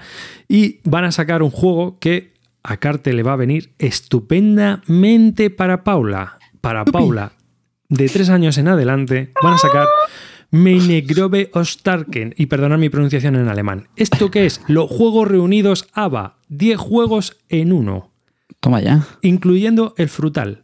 Así que, Ah. padres del mundo, vais a tener en una sola caja 10 juegos para jugar con vuestros peques sin tener que sacrificar el resto de vuestra estantería y poder aprovecharlo para algún kit starter de estos que ocupa un quintal. Así ¿Puedes, que, ¿Puedes volver a decir el nombre en tu alemán tan, tan, de, tan de guete? Meine Grobe Ostgarten. Guay. ¿vale? Meine Grosse. Bueno, que no pues es una B, ¿no? que es una S. Bueno, pues es tomar una S de nota, esa. cartofens. Tomar nota, cartofens. Pues ese, nada, pondré el enlace. Ese, de ese pongo el enlace. Y bueno, que son 10. Como 10 diría Ferris, dame page. Son 10 juegos en uno. Eh, y de Ava yo no he visto nada más así que sea reseñable. Bueno, hay, hay bastantes más cosas, pero bueno. Ah, sí, una cosa que me llama mucho la atención. Hay un diseñador italiano que se llama Carlo Rossi y este Essen presenta cinco juegos, dos o tres con, de, con ABBA, otro para adultos. Yo me he quedado alucinado, digo, pero bueno, ¿esto qué es? O sea, increíble. Este hombre estaba, luego hablamos de Fell y, resulta que por ahí hay un negro tapado. Lo mismo es una de las curiosidades que he visto. Eh, Hansing Gluck, American Railroads, eh, la expansión. ¿Tú cómo la ves? Clinito. Eh, compra fija, sin pensarlo. Es, es, una mini expansión. Es lo único que va a añadir nuevos tableros. Y a mí la expansión de Alemania me flipa. Os la recomiendo encarecidamente. La he jugado bastante. Y es compra obligada. Y esta, si además te añade unos nuevos tableros, te da aún más vida ese pedazaco de juego. Por favor, comprarla ya. Y la iré ahí a comprar, creo que saldrá por 10, 15 euros. Compra obligada para mí, sin dudarlo. Cae seguro. Y eh, el otro de Oley, que se llama, decirlo vosotros, First Class. El First Class. First Class. El First Class y va a salir. Unterwegs in Orient Express. Yo esto, a mí me, me tiene alucinado eh, Hamsing Gluck. Es alucinante. Hace lo mismo que cuando salió Die Stauffer. No ha dado ni una sola pista, ha puesto una maldita foto colgada del juego. No ha comentado nada, no hay nada, nadie se sabe nada. Solo, solamente dicen que va a llegar para Essen, que quiere que sea una sorpresa, quieren levantar el hype y no han dicho absolutamente nada. Con lo cual yo ya estoy impaciente, estoy nervioso. Sale uno de Sale uno de Fell, uno de Ole y de, de, esta gente y además la expansión del Railroads. Estoy excitado. Quiero que llegue ya Essen. Por favor. Tres juegacos. A ver, poco, poco se puede decir de este First Class, porque lo que ha dicho Clint, eh, no hay reglas, solo hay una foto, se sabe que es un juego de cartas, eh, simulando algo de trenes, punto. Sin punto. Ya está, ¿para qué queremos más? Sí, para mí no. Bueno, para no mí sé, no. trenes. Yo voy a llegar ahí, no sé. Ya está. voy a llegar ahí y voy a darle abrazos a toda la editorial. Claro. Voy a llegar ahí, voy a darle abrazo a toda la editorial. Digo, dame todo, que me lo llevo, ya está, os quiero. No hace falta que seguir así, chicos. No me volváis a sacar la mierda esa del Sky Scraper, tirarlo a la basura y volver por la línea buena. Joder, madre mía. Editorial Hobby World publica Master of Thorion, que es el juego de mesa del famoso juego de ordenador, yo lo nombro por eso. Aunque como pase como el año pasado con el mule este, aquel, nadie se ha- habla de él ahora. O sea, también otro juego que sacaron de, de mesa de, de un antiguo juego de ordenador y que este año ya no habla nadie de él. Así que vete tú a saber y qué esperar de este Master of Thorion. Hatch y R R.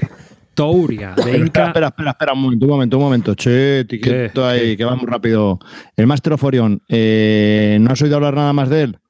No, no, lo Yo estoy me vi un siguiendo. preview Me- del, del Tom Basel y bueno, pintaba bien, pero no sé, me generan muchas dudas. Me dice que si juegas como humano es un coñazo y tienes que jugar como alienígena porque los tableros como humano o como alienígena. Que como humano es todo muy, muy lineal, el juego es muy lineal, pero que cuando juegas con los alienígenas que le meten habilidades especiales, hay mucho más puteo y mucho más divertido y tal, pero no sé, no me termina de convencer. Viene con infinidad de cartas y al final, no sé, lo veo, lo veo muy, muy, muy plano.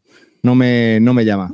Master of Orion, mm, Malo, entonces. eso es todo lo que puedo, no sé, mm, me da un poco así. Pero bueno, sigue, perdón. Touria, de- que lo va a sacar Huge y es de RNR eh, de Inca, Marcus Brand. Así que vosotros que sois seguidores, a mí es que esta pareja no me, no me termina A mí de la pareja esta de la villa me convence mucho, el Turia y ahora el Ulm, que vamos a hablar de esos dos. Son dos juegos que van de tapadillos. Eh, lo malo es que en este creo que tienes que conseguir eh, para moverte por un castillo, por unos caminos, un castillo, rescatar una princesa y conseguir siete monedas, siete corazones y una y que no te den ninguna piedra de maldición. Pero tiene un sistema mecánico muy chulo de mover unas torres y cada torre tiene como 16, a- o sea, cada, cada torre tiene cuatro acciones diferentes, con lo que en total puedes hacer como 16, tienes que hacer medio combates.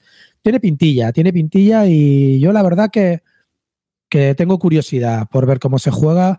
Creo que será un euro medio ligero y no sé, tengo, tengo, a mí es que Inca y Marcus me gustan, me hacen buenos juegos cuando se dedican a pensar en, en los jugones, ¿no? Entonces, este me parece ligerito, pero bueno, uh, curioso. Yo tengo curiosidad, aunque la- el tema, como siempre, me parece una puta mierda. Pero bueno, eso A mí no es que nada. no me terminan de convencer, yo creo que no acaban de rematar.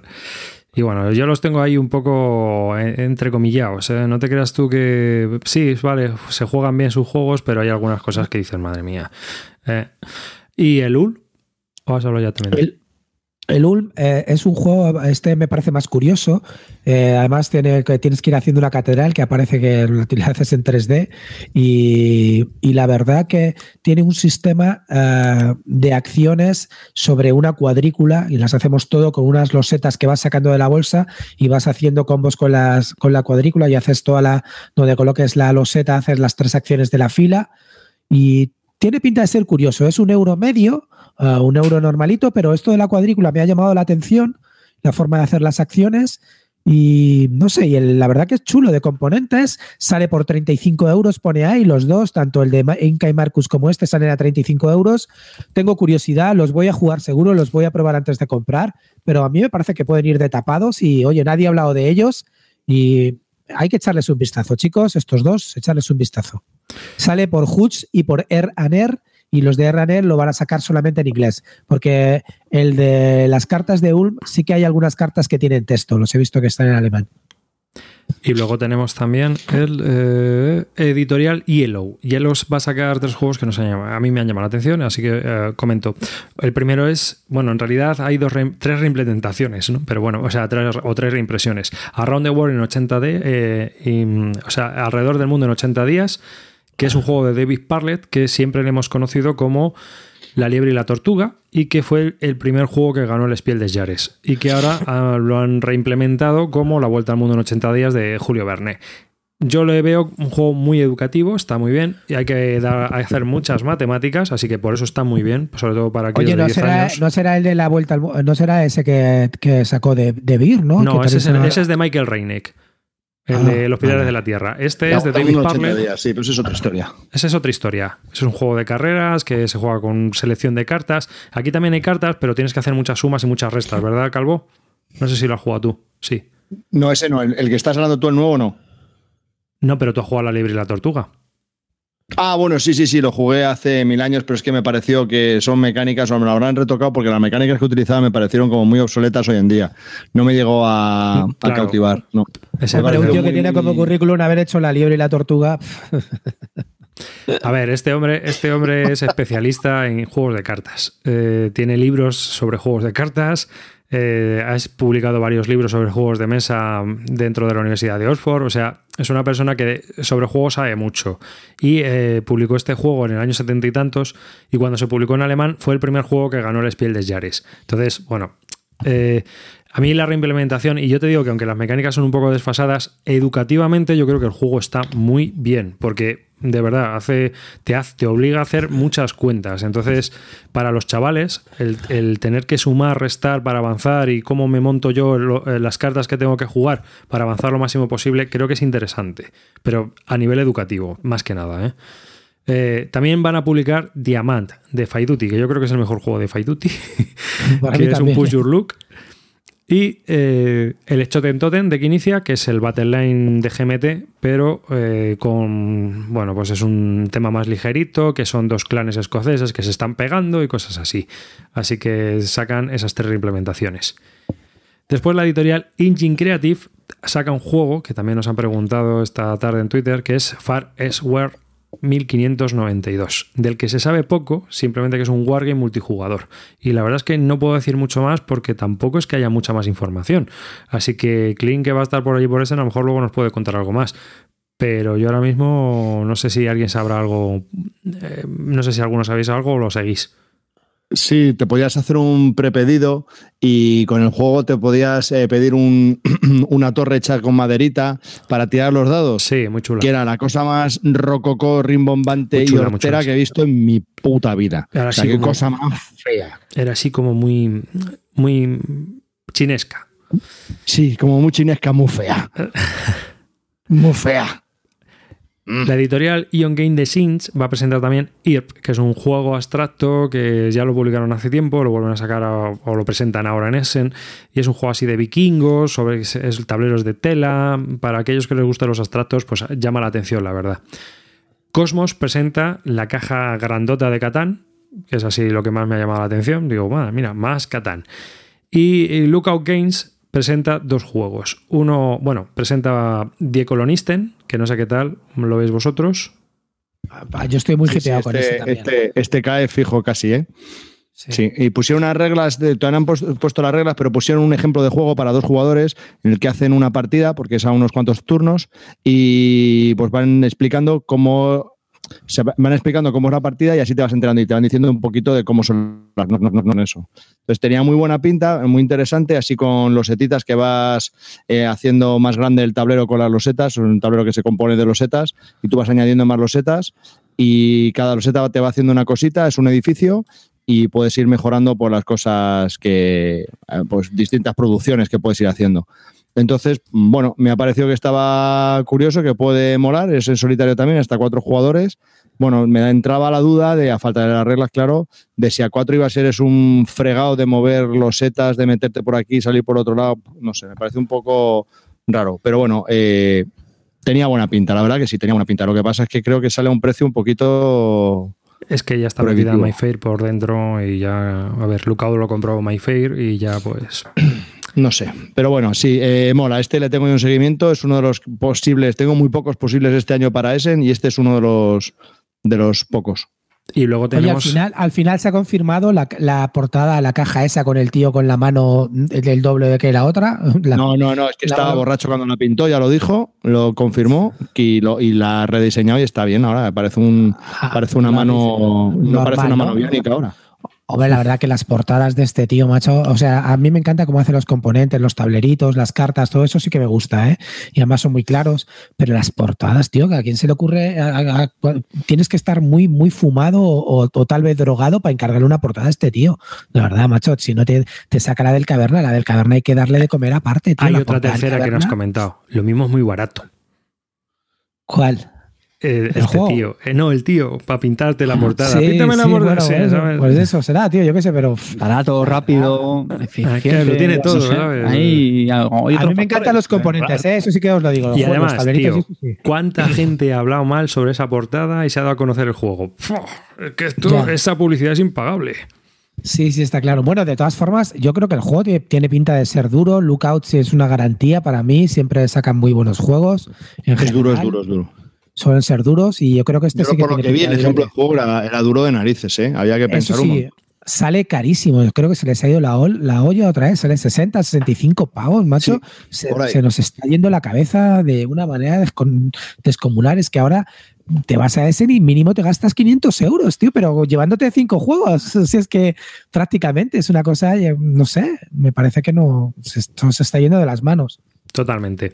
Eh, también sale la expansión del Oh My Gods. ¿Eh, chicos? Eh, ese juego, ese juego tan polar que a tanta gente le gusta y a tanta gente le odia. Así que eh, ahí le tiene Carte.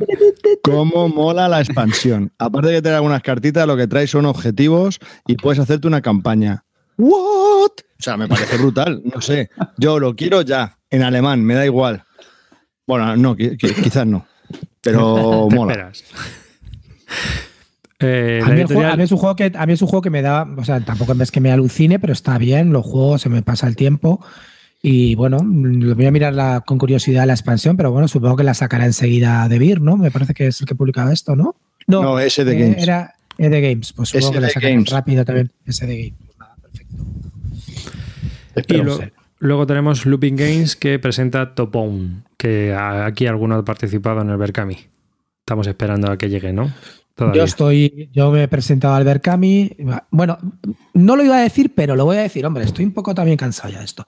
A ver, yo he apoyado los dos Berkamis de Looping Games, pero también me, me da un poco de rabia cuando estoy leyendo al Pedro Soto en Twitter todo el rato, macho, la compañía Ludofac me falla, no sé qué. Joder, tío, ya, puede fallar, pero algo habréis hecho mal vosotros cuando habéis anunciado un Berkami que iba a salir en junio y mucha gente se apuntó por la proximidad y al final va a salir en octubre y llegarán los juegos para después de Essen.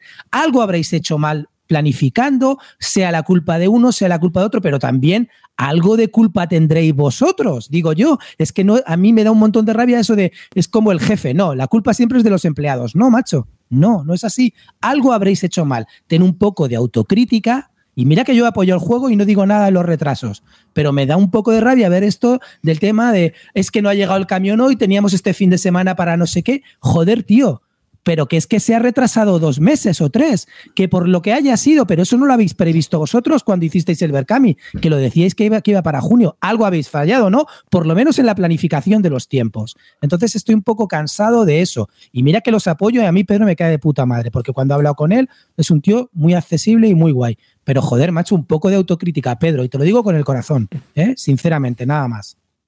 A mí me parece que llevas razón. Además, yo trabajo en impresión y bueno, pues sabes también un poco los tejemanejes y las cosas que hay y bueno, lo que puede ir ocurriendo. Y Ludofat ahora mismo tiene que tener una carga de trabajo brutal. Brutal. Y en muchas veces, eh, sobre todo cuando yo leía la counter, te contaba historias, eh, estos que sacan los juegos, eh, los del Snow Tales, los, ¿cómo se llaman? Los, Ramón. hermanos Freselius. Los hermanos. Los hermanos La- la- Lamont. Pues Lamont, estos también eso. contaban un poco sus aventuras, porque, pero eh, de los retrasos y demás, pero más que nada venía todo el problema con los componentes que tenían que traer desde China, que era muy complicado hacer la coordinación, que Ludofast se quejaba de que no estaban los componentes. Claro, si tú te saltas una línea de producción, ellos van a meter otra cosa y a ver, a ver cuándo te pueden meter. Es que esto es así, entonces, pues a saber qué es lo que ha pasado ahí realmente y eso, ¿no? Entonces, Ya, pero, pero a ver, yo no tengo ni puta idea de esto, pero estoy con Clint. Estamos en octubre. Si era para junio, si han saltado el slot que les, les tocaba, coño, algo ha pasado mal. ¿Ha- ha- ¿Habéis hecho mal algo? Y luego, a mí Pero me- vosotros también, que, que si yo no, yo yo- estoy yo de creo acuerdo que- que, la compañía te puede fallar y meses, tal. pero yo ¿eh? creo que aquí lo que le cabrea es que eh, realmente Pedro Soto estaba tirando balones fuera, ¿no? Claro, o sea, no, a mí lo que me cabrea es que salga el otro día, me cago en Ludofac, Ludofac, no sé qué. Vamos a ver, tío, Ludofac te puede fallar efectivamente con esto, pero hay algo mal y, y también yo creo que no está un, un poco mal de autocrítica de uno mismo y decir, bueno, no solamente Ludofac, algo yo habré hecho mal o mi compañía ha hecho mal cuando ha planificado un Berkami que era para junio y mucha gente se, apu- se apuntó por la proximidad. Joder, me apunto ahora en febrero y me llega en junio y estamos en, en octubre y aún no ha llegado. ¿Vale? Entonces, algo se ha hecho mal por parte vuestra también. Y un poco de autocrítica no viene nada mal. Pero esto lo estoy diciendo, yo no me quejo ni de la producción, ni me estoy quejando de los retrasos, ni nada. ¿eh? Yo he pagado, espero, cuando me llegue me llegará. Pero me, ha dio- me, ha dado- me dio un poco de rabia ver ese tweet. Me dio un poco de rabia porque dije, macho, y me callé y me concentré, me digo, ¿por qué coño me voy a callar? Nada, pues ya está, no pasa nada. Y lo estoy diciendo de buen rollo, ¿eh? No, no quiero. Gracias a esto, tu caja va a llegar rota. Es que. Bueno, llegará rota, me da igual, pero ya está, ¿sabes? que- Ay. Tú Esto porque lo sabéis todo con conocimiento de causa, ¿no? Pregunto. No, no sé, no sé por qué es, pero yo, si yo no, yo no estoy pero yo la diciendo suelto. nada. Yo no sé por qué es, pero yo la suelto. No, A mí es que- que escúchame. me gusta llevar la contraria. Lo- pero vamos a ver, Carte, lo que yo allá una hora, dame un segundo que termine. sí. Como sabéis que me gusta llevar la contraria, lo voy a decir, para que sí tengamos postura más. A mí lo que me sorprende es que habléis de las cosas sin conocimiento de causa y, y ya está, gratuitamente. Entonces. No Bueno, a yo, si quieres- hablo con más conocimiento de causa que tú, que estoy dentro de Berkami y tú no estás porque no has querido pagar. ¿vale? Pero lo que yo te digo, Joder, lo que yo te quiero decir, lo que yo te, tío. qui- lo que yo Qué te quiero decir es esto. Eres muy pesado, tío. No, ahora fue el troleo. Lo que yo te quiero sí, decir es que sí, sí. yo no estoy criticando, no estoy criticando nada más. Lo que yo te estoy criticando, criticando ahora mismo es que cuando haces una crítica a Ludofac, cuan- o sea, yo no estoy, yo no me meto en nada más, solamente digo que era un Berkami planificado para junio y estamos a octubre y no se ha entregado. Entonces, también viene bien un poco de autocrítica, no solamente echar balones fuera y la culpa es de los demás. Nada más, no estoy criticando absolutamente nada más. Clint, eh, la autocrítica es cuando uno hace algo mal, que yo no tengo ni puñetera idea si lo han hecho o no, y sinceramente ni me interesa. Mi pregunta es, ¿vosotros sabéis seguro si realmente han hecho algo mal? ¿Lo sabéis seguro? Planifica- la planificación para junio y octubre y no está Pero sabéis, pero ¿sabéis el motivo de por qué se ha retrasado? Pregunto. Eh, Pero está mal planificado. Porque lo ya, que, les- ¿eh? lo que estoy diciendo es, no hacéis autocrítica, no sé qué. Es decir, cuando uno cuando alguien le pide autocrítica es porque das por hecho de que han hecho un error. Que insisto, el, error está- no el error es claro. Yo Si, no lo está- sé. si era- si la entrega era en junio y, se va- y estamos en octubre y no se ha entregado, algún error hay, ¿no? Pero tú conoces ¿Estamos de los acuerdo o factores no? de ese de retraso? No lo sé. ¿Tú te enteraste del planificado. Carte, barco? Vale. Carte, que Vale. no, tío. No Venga, estamos aquí para next. hablar de los retrasos de un juego. Estamos aquí para hablar de ese. Ya está, se acabó. Venga. Que- que es así. Tú has puesto la contracrítica, me parece mi bien. jefe. Vamos a Rives. Me parece bien, pero vamos a seguir. Eh, yo Venga, creo que has dejado bien. bastante bien también la duda y eh, yo creo que, que ha quedado claro. O sea, sé, por un lado la posición de, de Clint y por otro lado la tuya. Eh, seguimos. Que mm, vamos a, a seguir, que ya me he perdido y todo. A ver, aquí estoy. Matagot, Inis. Este no lo queréis ni ver. ¿No? ¿no? Está pensando. Sí, no tiene Yo no mucho. A mí me ponía un juego de civilizaciones, pero cuando vi el tablero, ese modular ortopédico, dije, pero ¿qué es esto con mayorías, con colores pasteles? Madre mía, yo es que así no puedo, no puedo, lo siento. Y ahí ya me, me da igual si el juego es un lo peta o no lo peta, me da igual. Yo con un tablero así, lo siento, pero estoy fuera. No puedo. Mm. Mm. Clint, A verlo. Yo es un juego de ya. civilizaciones, me llama y no lo sé, lo tengo en seguimiento, no estoy muy hipeado con él y voy a tratar de jugarlo. Oye, a lo mejor es una sorpresa. Pues ya No veremos sé. luego. Lo tengo en stand-by para probar y ver cómo es. Y luego también las cosas son las fotos y luego a lo mejor lo ves en vivo y te llaman más los componentes. No sé, tengo, tengo, curiosidad por este juego. No, no digo truño ni nada, sino tengo curiosidad y quiero probarlo. Mm. Eh, Meridiano 6, que también publica Babel, Halflings y Plus Ultra. Bueno, que, que también van con estos tres juegos para enseñarlos en Essen. Eh, que también muchos de ellos han salido por Berkami. Lotopelit, la editorial finlandesa, va con un juego de ciclistas, Calvo, no sé si lo has visto, el Flamme Rush. Sí, sí lo he visto, pero es demasiado ligero. No me ha- las, las reglas como las leí me pareció demasiado, demasiado simple. No me llamó. Sí que lo tenía en seguimiento, pero al final, nada, fue las reglas y creo que ni las terminé. Me pareció muy sencillo, muy. no, no me dice nada. Pues nada, mala suerte. Mm, De la editorial Morning, el Estite. Venga, que va a presentarse. ¿Algo que decir? O ya hablaremos de él más detenidamente. De- del Side ya hemos hablado de él, me parece un juego. pasamos. Es un que me gusta mucho. Mr. Beck Games, que es una editorial, va a publicar Days of Air, Budapest 1956, que aquí va a publicar Ludo Nova en español. Y que es un juego que también está levantando hype por su peculiar tema que está tratando. Y bueno, pues porque es una especie de ahí de, de confrontación y que así en plan tal que Struggle, cosas así, ¿no? O sea que tiene buena pinta, la verdad. A ver qué, qué tal resulta y cómo sale. Es un salió por Kickstarter, mucha gente ha participado, así que ya nos iremos enterando de cómo va. Eh, Noris re- reimprime una segunda edición con expansiones de Pecunia Nonolet, que fue un jueguecito que sacaron hace muchos años y que era de las letrinas romanas. Y me, bueno, el tema ya me parecía divertido sacarlo aquí, que también se agotó, por cierto, y yo creo que se agotó por el tema de, de las letrinas. Eh, la editorial Osprey, conocida por sus libros de, eh, de historia militar, saca Agamenón, que es del diseñador del Pingüinos y de The Botelin, ahí, ahí es nada, un tío con un carácter muy fuerte, por cierto, y saca también una nueva edición del Escape from Colditch. Otra vez Colditch. Eh, viva la nostalgia. Y llegamos a Pegasus. Tenemos que saca el Camelot de cartas. ¿m? El Chariot Race de Matt Licut. ¿no? Este es el que comentabas Ese tú. era el, ese sí, sí, ese era el- sí, sí. Hmm. Es de Maldico, del de Pandemic. Sí, sí. Sí. Sí, por eso le puse yo, porque dije, anda, mira, y además tiene pinta de ser un jueguecito de cartas ligero, ¿no? O algo así, o, o es así, no sé, a mí es lo que Sí, me pero es ver. que no están las reglas todavía, yo no las he leído. No sé si este, este no le sigo tanto. Seguro, seguro que no hay nada de que salga contaminación en los carros, fiebre equina, Cuarentena. yo qué sé, cuarentena. Luego había otro juego que me ha llamado la atención de esta gente, de Seed Town, de, diseñar ciudades, que seguro que el Calvo les le ha hecho un ojo como... ¿Cuál, cuál? De Seed Town. Diseñar pillan tu fuera- ciudad. ¿Te Diseñar ciudades. juego, Javi? ¿Eh? ¿Se te ha pasado este ¿Pillan fuera de juego? Ay, buah. Hostia, este no sé cuál es. Javi, ¿qué ha pasado aquí? No sé cuál es. Un, ci- un city building y no te suena. Uy. Bueno, a lo mejor no es un City Building, es una chorrada y por eso se le ha pasado. Yo al ver el nombre he dicho, oye, este seguro que el Calvo le ha echado un ojo. Me cago en la- me acabas de matar, tío. Toda mi reputación se ha ido al garete con un juego. Tío, eres un desgraciado, haberme avisado. Ibas ¿A que a hablar sí? de, ¿de Ah, cuál has dicho? Design Town. Sí.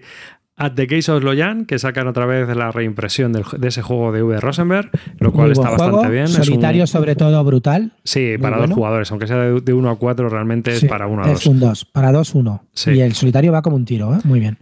La era del carbón, el juego de cartas, también de Kramer. Me estás poniendo nervioso. Dilo ya, dilo ya, dilo ya. ¿El qué? Estoy esperando. ¿El qué? El de Pegasus. Venga, el bueno. Dilo, el dilo. mejor. Oye, espera, quinchón de juego de cartas, ¿no? De versión de, tú. de cartas de juego. Venga, dilo ya. Si lo estás- Delphi, Eso Oracle of Delphi. Ese es el que estoy esperando yo. El pepino de Feld. Estoy deseando. Ahora ya todos los críticos os vais a comer lo de la ensalada de Fel porque no hay puntos, chicos. Hay que conseguir 12 logros. No hay puntos. Joderos. Ya no podéis decir lo de la ensalada, los minijuegos y no sé qué. Es un juego de combates, de Fel. Bueno, me mosquea un poco que sea una carrera, si, lo, si lo tengo que decir. Es decir, el primero que consiga los 12 objetivos gana. Eso me jode un poco. Porque, no sé, no sé. Me da un poco de miedo la rejugabilidad. Supongo que el tablero será modular pero eh, no sé, le tengo muchas ganas y sobre todo me da miedo el que al final eh, consigas jugar siempre de la misma manera y empezar a hacer los objetivos siempre en el mismo orden. Eso tengo que ver cómo funciona. Luis me dijo que si estaban más lejos unos de otros, eh, pues a lo mejor no podrías hacerlo siempre en el mismo orden, pero bueno, no sé. Eso es lo único que me mosquea, pero tiene una pinta estupenda y creo que va a funcionar como, como este hombre de todo lo hace bien, es, es mi Dios, lo quiero amo a Felf. Bueno, antes, antes de terminar con este editorial, yo quiero hablar, ¿eh? Dime, ah. dime. Eh, sí, sí, ya sé cuál es el Design Town. El Design Town es una reimplementación de un juego del 2014 que se llamaba Flip City, en el que es un deck building game con un componente de Push Your Luck, con las cartas que vas sacando, y las cartas tienen un edificio por los dos lados. Entonces, eh, hay un momento en la partida que dependiendo de los puntos que tengas en tu mano, pues le vas dando la vuelta a las cartas. Entonces, este juego es la reimplementación de ese juego de Homo Sapiens Lab, con la, con la expansión. Entonces, pues bueno, yo creo que el que le guste este tipo de mecánica, es un juego muy sencillito, uno a cuatro jugadores, pues le puede venir bien porque en una caja está lo mejor de todo lo que se sacó desde el 2014. Pero sí, sí, Design Town, sí, sí, es que no, no me acordaba, pero sí, sí sé cuál es. Perdón, ya. La editorial Balance. Toma, otra vez te dejo el suelo. la, editorial, ahora. la editorial ¿Eh? Balance saca una nueva edición de Aníbal Roma contra Cartago, así con la expansión que pensaba sacar los de Valley Games, que al final se fue al garete. Así que vamos a tener una nueva edición de, Aníbal, eh, ese gran juego de cartas Card Rebel Game. Yo quizás uno de los mejores. Eh, para mí creo que es el mejor, ¿eh? yo, después de haber probado todo, yo creo que es el mejor. El mejor es el Successors, para mí. Sí, bueno, mi sucesor es que mi sucesor es multijugador y este es, pero para mí son los mejores. Este es un pepinaco brutal y la edición de Valley Games, la, edición de Valley Games está muy bien. Sí, la, edición de, de Wally Games estaba muy bien. Además, eh, luego a mí me mandaron también las miniaturas y todo esto, está chula. La verdad es que está bastante bien. Y el, el, otro sucesos que eh, quitaron el P500 de GMT, así que no sabemos si va a volver a reeditarse o no. Decían que estaban trabajando en él, no sé, no sé qué va a pasar ahí al final. Así que nada. Oye, eh, la expansión que trae el de Aníbal creo que es la de Sicilia, ¿no? Que es como la primera guerra púnica, ¿no? Sí, y la primera guerra para dos. ¿Para dos también? O, sí, supongo que sí. añade algo más? Creo que también tenía una, parte para solitario, ¿no? No, no sé. No, lo recuerdo ahora mismo. Y mira que al principio me apunté y todo a lo del Valley Games, al pre-preorden ese que hubo. Tampoco han enseñado mucho. Yo creo que los mapas se parecen bastante. Es que no sé, no he visto mucha diferencia entre las ediciones. ¿Has notado así algo diferente? El arte es totalmente distinto y creo que han cambiado alguna cosa más. Ahora hay, hay también hay varios cambios para como para acelerar un poco más el juego, pero bueno, que son opcionales, que tú si quieres los aplicas y si no juegas el modo clásico. O sea que, a ver qué tal. De todas formas, fíjate lo que te digo, si podéis conseguir la de Valley Games ahora que la gente empezara a liquidar. Yo tuve suerte de la pillé hace poco en una tienda por 50 y, estoy muy contenta con esa edición y no creo que me compre la nueva porque ese la verdad que es un juego muy bueno. Yo, hmm. si podéis jugarlo, es un pepinaco. Hmm. Portal. 51 State, que muestran también la nueva edición, que aunque ya está en las tiendas. Me encanta, hemos hablado de ella, muy buen juego, es una versión muy mejorada. le han hecho un poco eh, Imperial Settlers, pero es muy mejorada para mí de, de 51 States. Han limado cosas que eran un poco truños de, y un poco pesadas. Y creo que me gusta más que Imperial porque en realidad todos jugamos con el mismo mazo, no hay, no hay mazos separados y, es un juego que me encanta. La verdad que si lo podéis, es un juego para dos o para tres. Para más yo creo que es un poco más coñazo y además tiene una ventaja con respecto a Imperial es que se juega en realidad, el juego se termina en cuatro rondas generalmente, es muy difícil que se vaya a la quinta ronda. Es que para mí es un pepinaco, se puede jugar. No, en realidad eh, solamente tiene tiene dos expansiones, Winter y la de New, New Era, pero juegas con la base y una de las dos, no puedes jugar con todas. Está muy bien, yo lo recomiendo. Muy buena. Cry Havoc, que también ha levantado bastante hype. Caray, Havoc, según Tom tú- Basel, el mejor juego que había jugado en todo el año, pero no el mejor juego, sino el mejor, mejor, mejor, mejor juego. Que dije yo, Claro, porque el mejor mía. juego ¿Qué que te ha jugado. este a ti? ¿Eh? No, me llamaba, ¿Por qué hombre, a ver? No, no es que me llamase. Hombre, tenía, pin- tenía una pinta chula con, con minis de, por el tablero, parece así muy, muy interactivo. Lucha por recursos en el mapa. Bueno, bien, y ha hecho mucho ruido en las, las Gen Con y, y eso es lo que decía, que, que Tom Basel lo había puesto muy, muy para las nubes. Pero luego estuve Es- viendo es- algunos es comentarios increíble. y me deshinché mucho. Es increíble el, vale, el vale. orgasmo que le da a Tom Basel, ¿eh? Yo también he visto el vídeo y la A opinión mí es un que no me orgasmo. gusta, sinceramente. Yo sé que, que le explicarán a los juegos que te cagas, tal, pero no. Yo eres un tío que al final creo Es que también se pega bastantes patinazos. Es del No. diseñador de Neurosima S, que es un juego bastante estratégico Sí. y posicional, muy abstracto, aunque el tema es así muy posapocalíptico. Así que, bueno, el juego este pues también tendrá su rollo de estrategia tipo ajedrez. Me vuelo yo. Hay, un po- hay una cosa rara, ¿no? Que hay una tribu que siempre va al centro, ¿no? Que son como los nativos de- del planeta y tal, ¿no? Y Yo es que, si te digo la verdad, no, yo le sigo un poco, pero no ni me lo pienso comprar ni lo voy a comprar. Me parece demasiado ajedrez. Entonces, no sé, creo que español, juegos... ¿eh? ¿Eh? Lo van a sacar en español, Edge. Manda, Edge mira. lo va a sacar en español. Lo digo porque el juego es dependiente del idioma, no os atiréis mucho y, y a lo mejor os esperáis un poco y lo, lo tenéis en español. Bueno, dicen por ahí que el de Neurosima es el que ha colaborado, pero que el autor es otro. Bueno, en la BGG está también en los créditos, así que algo, algo del te supongo que tendrá. Dime, Calvo. Bueno, de Portal hay un juego que no llega a Essen, ya se sabía de hace tiempo, pero eh, hay que decirlo. Es el First Martians de, nuestro amigo Trevichek. No llega. Es una reimplementación del Robinson Crusoe, mejorando varias cosas, alargando el modo campaña.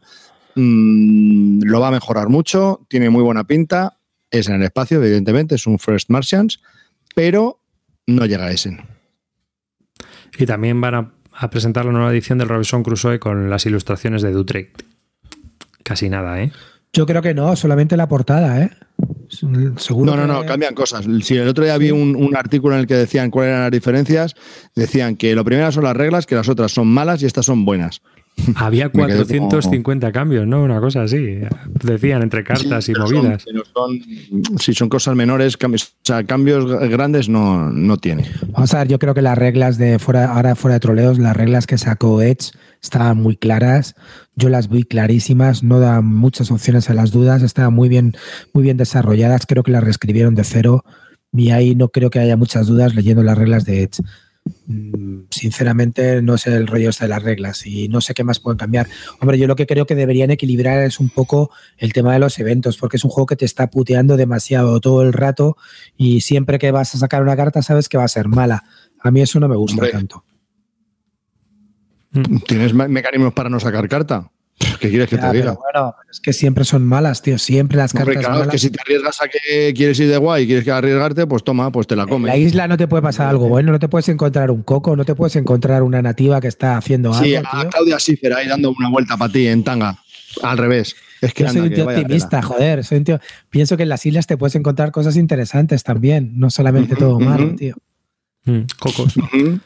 El PSC Games, la editorial PSC Games, presenta Quartermaster General 1914, que acaba de sacar ya el Kickstarter y también ya habían sacado todos los estrecos o estaban a punto, que es de la serie Quartermaster, que la verdad es que a mí me gusta mucho, es un juego multijugador que está bastante bien, porque bueno, vas jugando en tu turno, solo puedes jugar una carta y la verdad es que con todas las opciones que tienes, pues siempre hay mecánicas para sacar más de una carta por turno, pero siempre es todo muy sacrificado, ¿no? Entonces, el juego se ventila en dos horas y normalmente, pues oye, ventilarte la Segunda Guerra Mundial o la Primera Guerra Mundial o la Guerra del Peloponeso en dos horas es muy interesante y con unas mecánicas así muy chulas de darse piñazos continuamente y puñetear al oponente a, a matar. O sea, es interactivo al 100%. Vas a por él.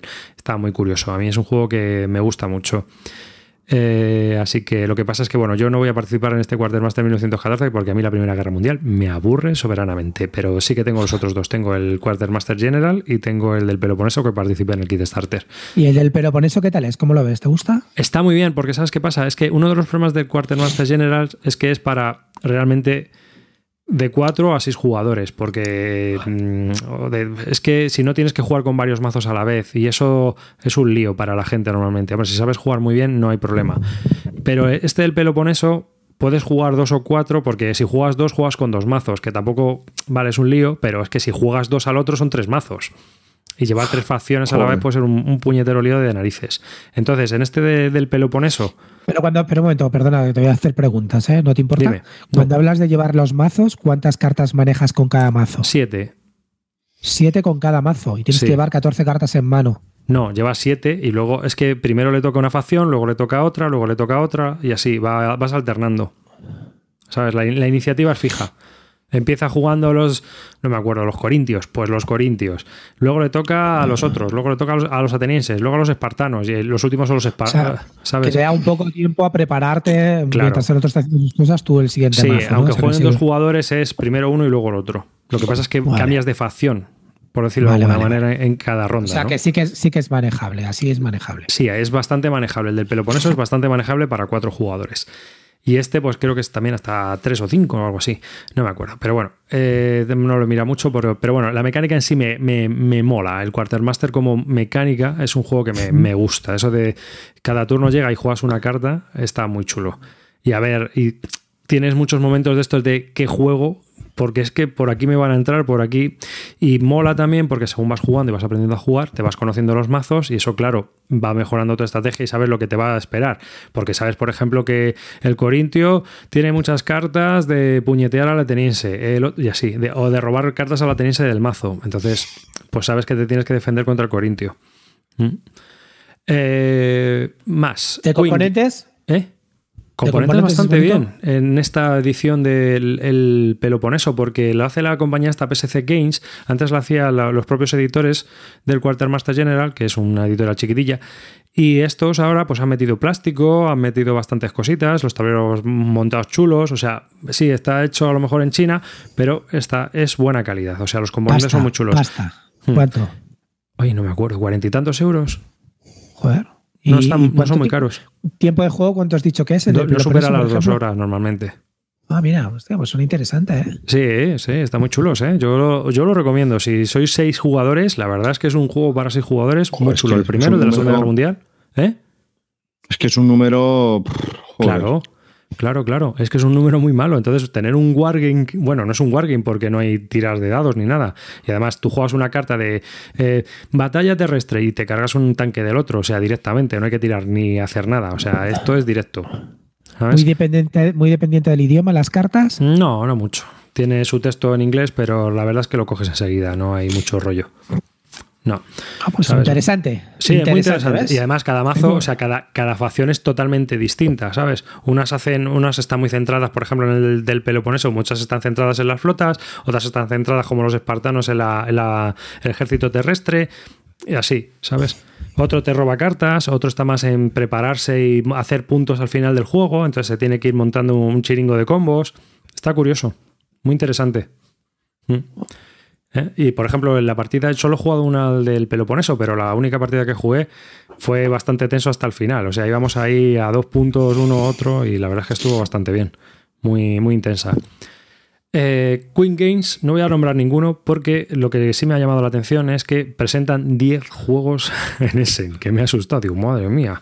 Así que alguno de ellos es el Wallenstein Big Boss, el Shogun Big Boss, pero bueno, 10 juegos, parece ABA. Eh, Queenet y el Vanuatu, segunda edición, que también se presentó hace años, me parece que con un- algo de crowdfunding, no me acuerdo, Me un parece un coñazo ese juego enorme, tío. Claro, yo lo comentaba, no digo, qué curioso la segunda edición. Y papá Paolo, papá. ¿Quién cuenta tú algo? Mira, Papá Paolo creo que va a ser un juego ligerito. Me recuerda un poco a la automanía, cositas así, en ese plan. Y es muy bonito. La verdad que tiene una pinta chula, con unos motoristas ahí, con una Vespa y tal. Sirves unas pizzas. mm, Tiene un poco de colocación de trabajadores. También tienes que hacer que construir. Y, tienes que, que hacerte también lo- colo- colocar tus losetas eh, para poder mover y, de- y enviar pizzas. Ah, algo de apuestas para poder eh, para hacer el envío de pizzas. Curiosete, yo tengo curiosidad, creo que va a ser el típico juego este que, que, que, se juega fácil en la feria, que es fácil de jugar y que al final a la gente le va a gustar y va a empezar a comprarlo. De hecho, he apostado por él en lo de los siete de Karajan, así es que, no sé, tampoco es que me mate, pero lo veo curioso. Yo lo veo así en plan automanía, pero yo creo que más, menos rollo que automanía, que no me gustó mucho. Creo que este tiene más cosas. ¿Qué? He escuchado que es como un Food Chain pero mucho más sencillo. ¿Cuela? Eso es lo que decían. No, yo creo que no. Al final no cuela, no. No, es económico. Pensaba que era así, me he leído un poco más las reglas y la verdad que no. No, es un, yo lo veo, ya te digo, me recuerda un poco más a lo mejor a la tontería de automanía porque tienes tu tablero personal, luego también vas haciendo tu, con las losetas que vas cogiendo, te vas haciendo tú también tu, tu distrito es curiosete. Yo creo pues en realidad es uno de estos juegos rápidos que haces una acción, le toca a otro, una acción, una acción, una acción de las varias que tienes y, ya está. Sencillito, ligero medio. La editorial R&D Games presentan K2 City London, K2 the City London, que es eh, la reimplementación del Keyflower. Es eh, un juego que a mí me gustó bastante en su momento, así que bueno, yo estoy siguiendo este K2 the City London, pero hasta que no lea críticas eh, directas, paso. No sé vosotros qué tal, pero vamos, eh, aunque me llame mucha atención. Dicen que también va a salir ya eh, directamente en español, que va a traer ya las reglas también en, español. Así que no sé si lo distribuirá más que Oca como el Keyflower. Yo le tengo muchas ganas. ¿Tú le tienes ah, muchas ganas? no, yo le tengo muchas ganas. A mí el Keyflower es un juego que me encanta, lo sigo jugando y me gusta mucho. Y la verdad que hacer una versión reducida del Keyflower como que me sobra. Entonces, no lo tengo en seguimiento por eso, porque es que es muy parecido al Keyflower. claro, Pusieron un Excel diciendo cuatro cosas que cambiaban, pero es un Keyflower un poco más reducido. Entonces, si a mí el Keyflower no me hace falta que me lo reduzcan y además tengo expansiones, no me interesa. Este sobra. Claro, a mí me, pasa un poco igual. Eh, Calvo, tú decías este, algo? Este lo sacaba, sí, este lo sacaba la, la, propia compañía de Richard Breeze y luego también lo sacaban Queen Games, ¿eh? Ya, sí, sí, no sé, No sé cómo han llegado a este acuerdo, me parece súper raro que a la vez. O Queen Games. Queen Games. Ah, Games, sí, los holandeses. Sí, sí, los holandeses, pero, Es un, acuerdo que tienen ahí muy raro, ¿no? Porque, no, porque los, holandeses, los holandeses han sacado más juegos de este hombre. ¿eh? El, de, el, el Key Harvest salió como de Metra. Y bueno, es verdad, sí. Hmm. Y el Keyflower también. El Keyflower también, ¿eh? Sí, el Keyflower también. sí, que al eh, final, no sé, pagar 20 pavos más por el mismo juego.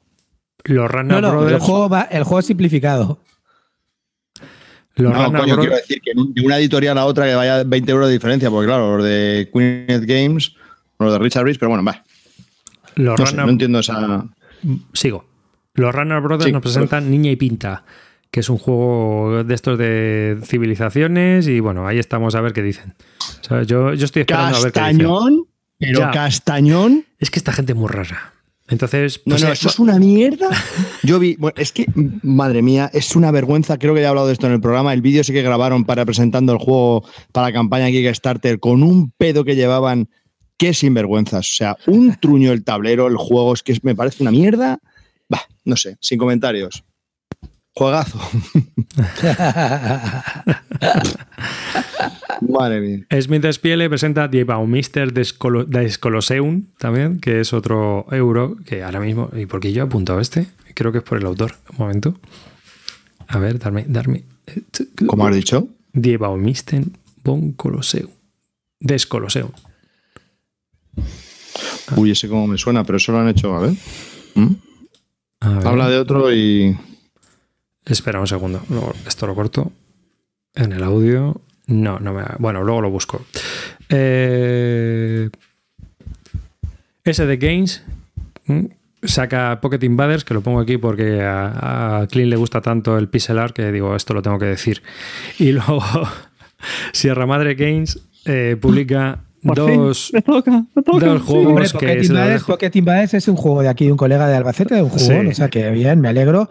Creo que ojalá y le vaya bien en la feria, lo tengo además el juego y nada, ojalá, ojalá y le vaya bien a JD. La verdad que se lo ha currado mucho, ha hecho su propio diseño. No es mi tipo de juego porque es un juego abstracto, pero, pero la verdad que la gente que lo juega, pues lo, lo pone un poco por debajo del Hive, pero en ese, en ese nivel. Y está teniendo muchas muy buenas críticas. Ojalá y le vaya muy bien en ese. Hmm. Antes de, antes de que hablemos ah, de Sierra Madre. El de, el de, Madre, Monster Este- de Descolisión es un juego de Klaus Jürgen Ese, Brede. por eso lo he puesto. Vale, por eso lo habías puesto. Pero no hay nada, ni ninguna información. Sí, Solo que es de dos a cuatro jugadores. No hay Ah. nada. Claro, yo decía, uy, ¿por qué lo he puesto? Sí, es cierto, porque es del diseñador del, El Carcassonne. del. Digo, oh, mira, aunque luego realmente no ha hecho así ningún juego que sea la caña, aparte de este, pero del Carcassonne, pero bueno. Eh, seguimos. Que tengo aquí ya, y además estamos terminando. Biogénesis y. Venga, habla. Y lagrimilla. Renaissance. Bueno, los fans de nuestro querido Phil Eklund, recordamos que Phil Eklund es mi nuevo mesías después de la experiencia con Neandertal. Eh, podéis respirar tranquilos porque tenéis juegos de- del Tito Stessen como no podía faltar. Bios Genesis es uno de ellos. Y pues nada, con la asombrosa temática mm, de que está basada en el origen de la vida, ¿vale? Empezamos como compuestos orgánicos, los aminoácidos, los lípidos y los ácidos nucleicos y bueno, pues vamos evolucionando. ¿vale? Es un juego mm, que creo que no puede ser más friki. El, el autor Phil Lecrum, pues bueno, comentaba que estaba muy, muy orgulloso de su trabajo. Mm, De uno a cuatro jugadores de 60 a 120 minutos. Yo ni me he leído las reglas, solamente sé esto, porque lo he leído en la descripción y ya está, pero me da igual. O sea, yo estoy ahora mismo entregado a, a Phil, espero no, no darme el piñazo, porque ya digo que después del Neandertal estoy muy, muy, muy con este hombre. Hombre, no sé, Bios, Bios, si es como el megafauna, es muy caótico. Bueno, no sé cómo será este. Y Si es este- megafauna más que caótico, es una mierda, pero bueno. Bueno, vale. Caca, que ha caca. soltado, pero que, que es, es un juego muy caótico. Entonces, este, pues no sé si irá en la línea o no. Y el Pass Renaissance es una reimplementación de Lords of the Renaissance, de un juego muy antiguo suyo que vendía en un zilog asqueroso. Y bueno, pues a saber. Eh, en la línea de estos de los PAS de juegos de draft y con 250.000 combos. Este trae tablero, además, o sea que no Sí, sé cómo. Bueno, a ver qué. Bueno, trae tablero y trae también ya la expansión, ¿eh? O sea, el Phil Eklund se A nos mí- está haciendo un, mainstream Hmm. y se apunta al carro ya de, de sacar expansiones como Sí, un site. a la vez, también a una la vez que expansión para el juego, la te- ya os voy a explicar el porqué. Os voy a explicar Eh, el porqué. Esto lo hace el Stigmayer y, y le aplaudís, pero ya el Phil Eklund saca la expansión con el juego ya le caerán palos. No, no, pero que, que me leí las notas del editor que ponía en un, en un párrafo ahí pequeñito en una esquina que lo leí con lupa, decía que es que se le había, que, que se había quedado sin eh, sitio en el folio A4 donde pone las reglas clásicas suyas. Entonces tuvo que poner la expansión en otro folio A4, entonces ya dijo, pues ya lo separo. O sea, que no, no le cabían en las mismas reglas, porque como escribe por los bordes y todo, ya no le cabía. Cabronazo este. Entonces tuvo que sacar otro, la expansión aparte. Bueno, que nadie espere, Que hay- que nadie espere A3s. Unas mecánicas super chalichis y pirulis, eh, que espere más bien una especie de simulación narrativa y que, bueno, pues si te, te- si te casa el tema, como aquí en el Renacimiento, que le casa últimamente muchísimo, Tema, tema preferido este juego es imprescindible.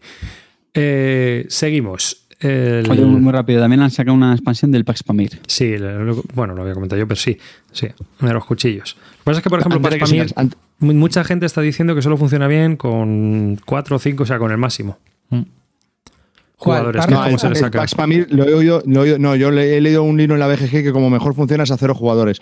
Que quería hablarte de Klaus Jürgen Bredel, que ha hecho un juego, es el Downfall of Pompeii. Juegaco, Mm. que no se nos olvide Eh, decirlo. es verdad, es verdad, sí, tú lo recomiendas siempre. Y además creo que va a salir en español por Maldito Games. Pues es un juegaco brutal. Y se puede jugar con niños, está muy bien, muy chulo. Que es el volcán que va saliendo y tienes que ir corriendo con la gente para, se porque te va dos pillando. fases, en dos, primero una, hay una parte y luego se juegan otra. Es así muy parecido a- en cuanto a mecánicas al de Aslan, al Survive, este de que se va hundiendo no. la isla. No, pero está también muy chulo ese. No, no, no. Eh, no, ¿Y, no. y cuál mola más? Pero ¿El sí que hay Survive? put- vamos a ver, sí que hay puteo, sí que le puedes tirar la, la lava a otros y cargarte a otra gente y tal. Pero la verdad que está, es un juego cachondete, pero eso tiene más años ya que tiene más años ya que era cuando Calvo tenía pelo, tío. Mm. Pero, pero funciona muy bien, sí, pero funciona muy bien.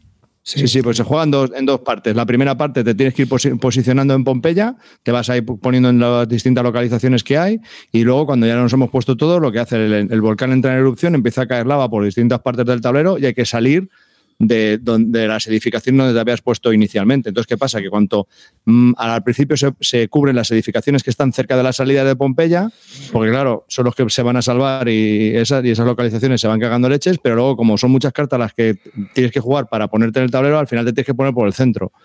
Y claro, tú cuando te toca a ti, tú sacas la lava y la vas poniendo donde tú, a tú consideres. Claro, se la vas poniendo al otro, que se joda.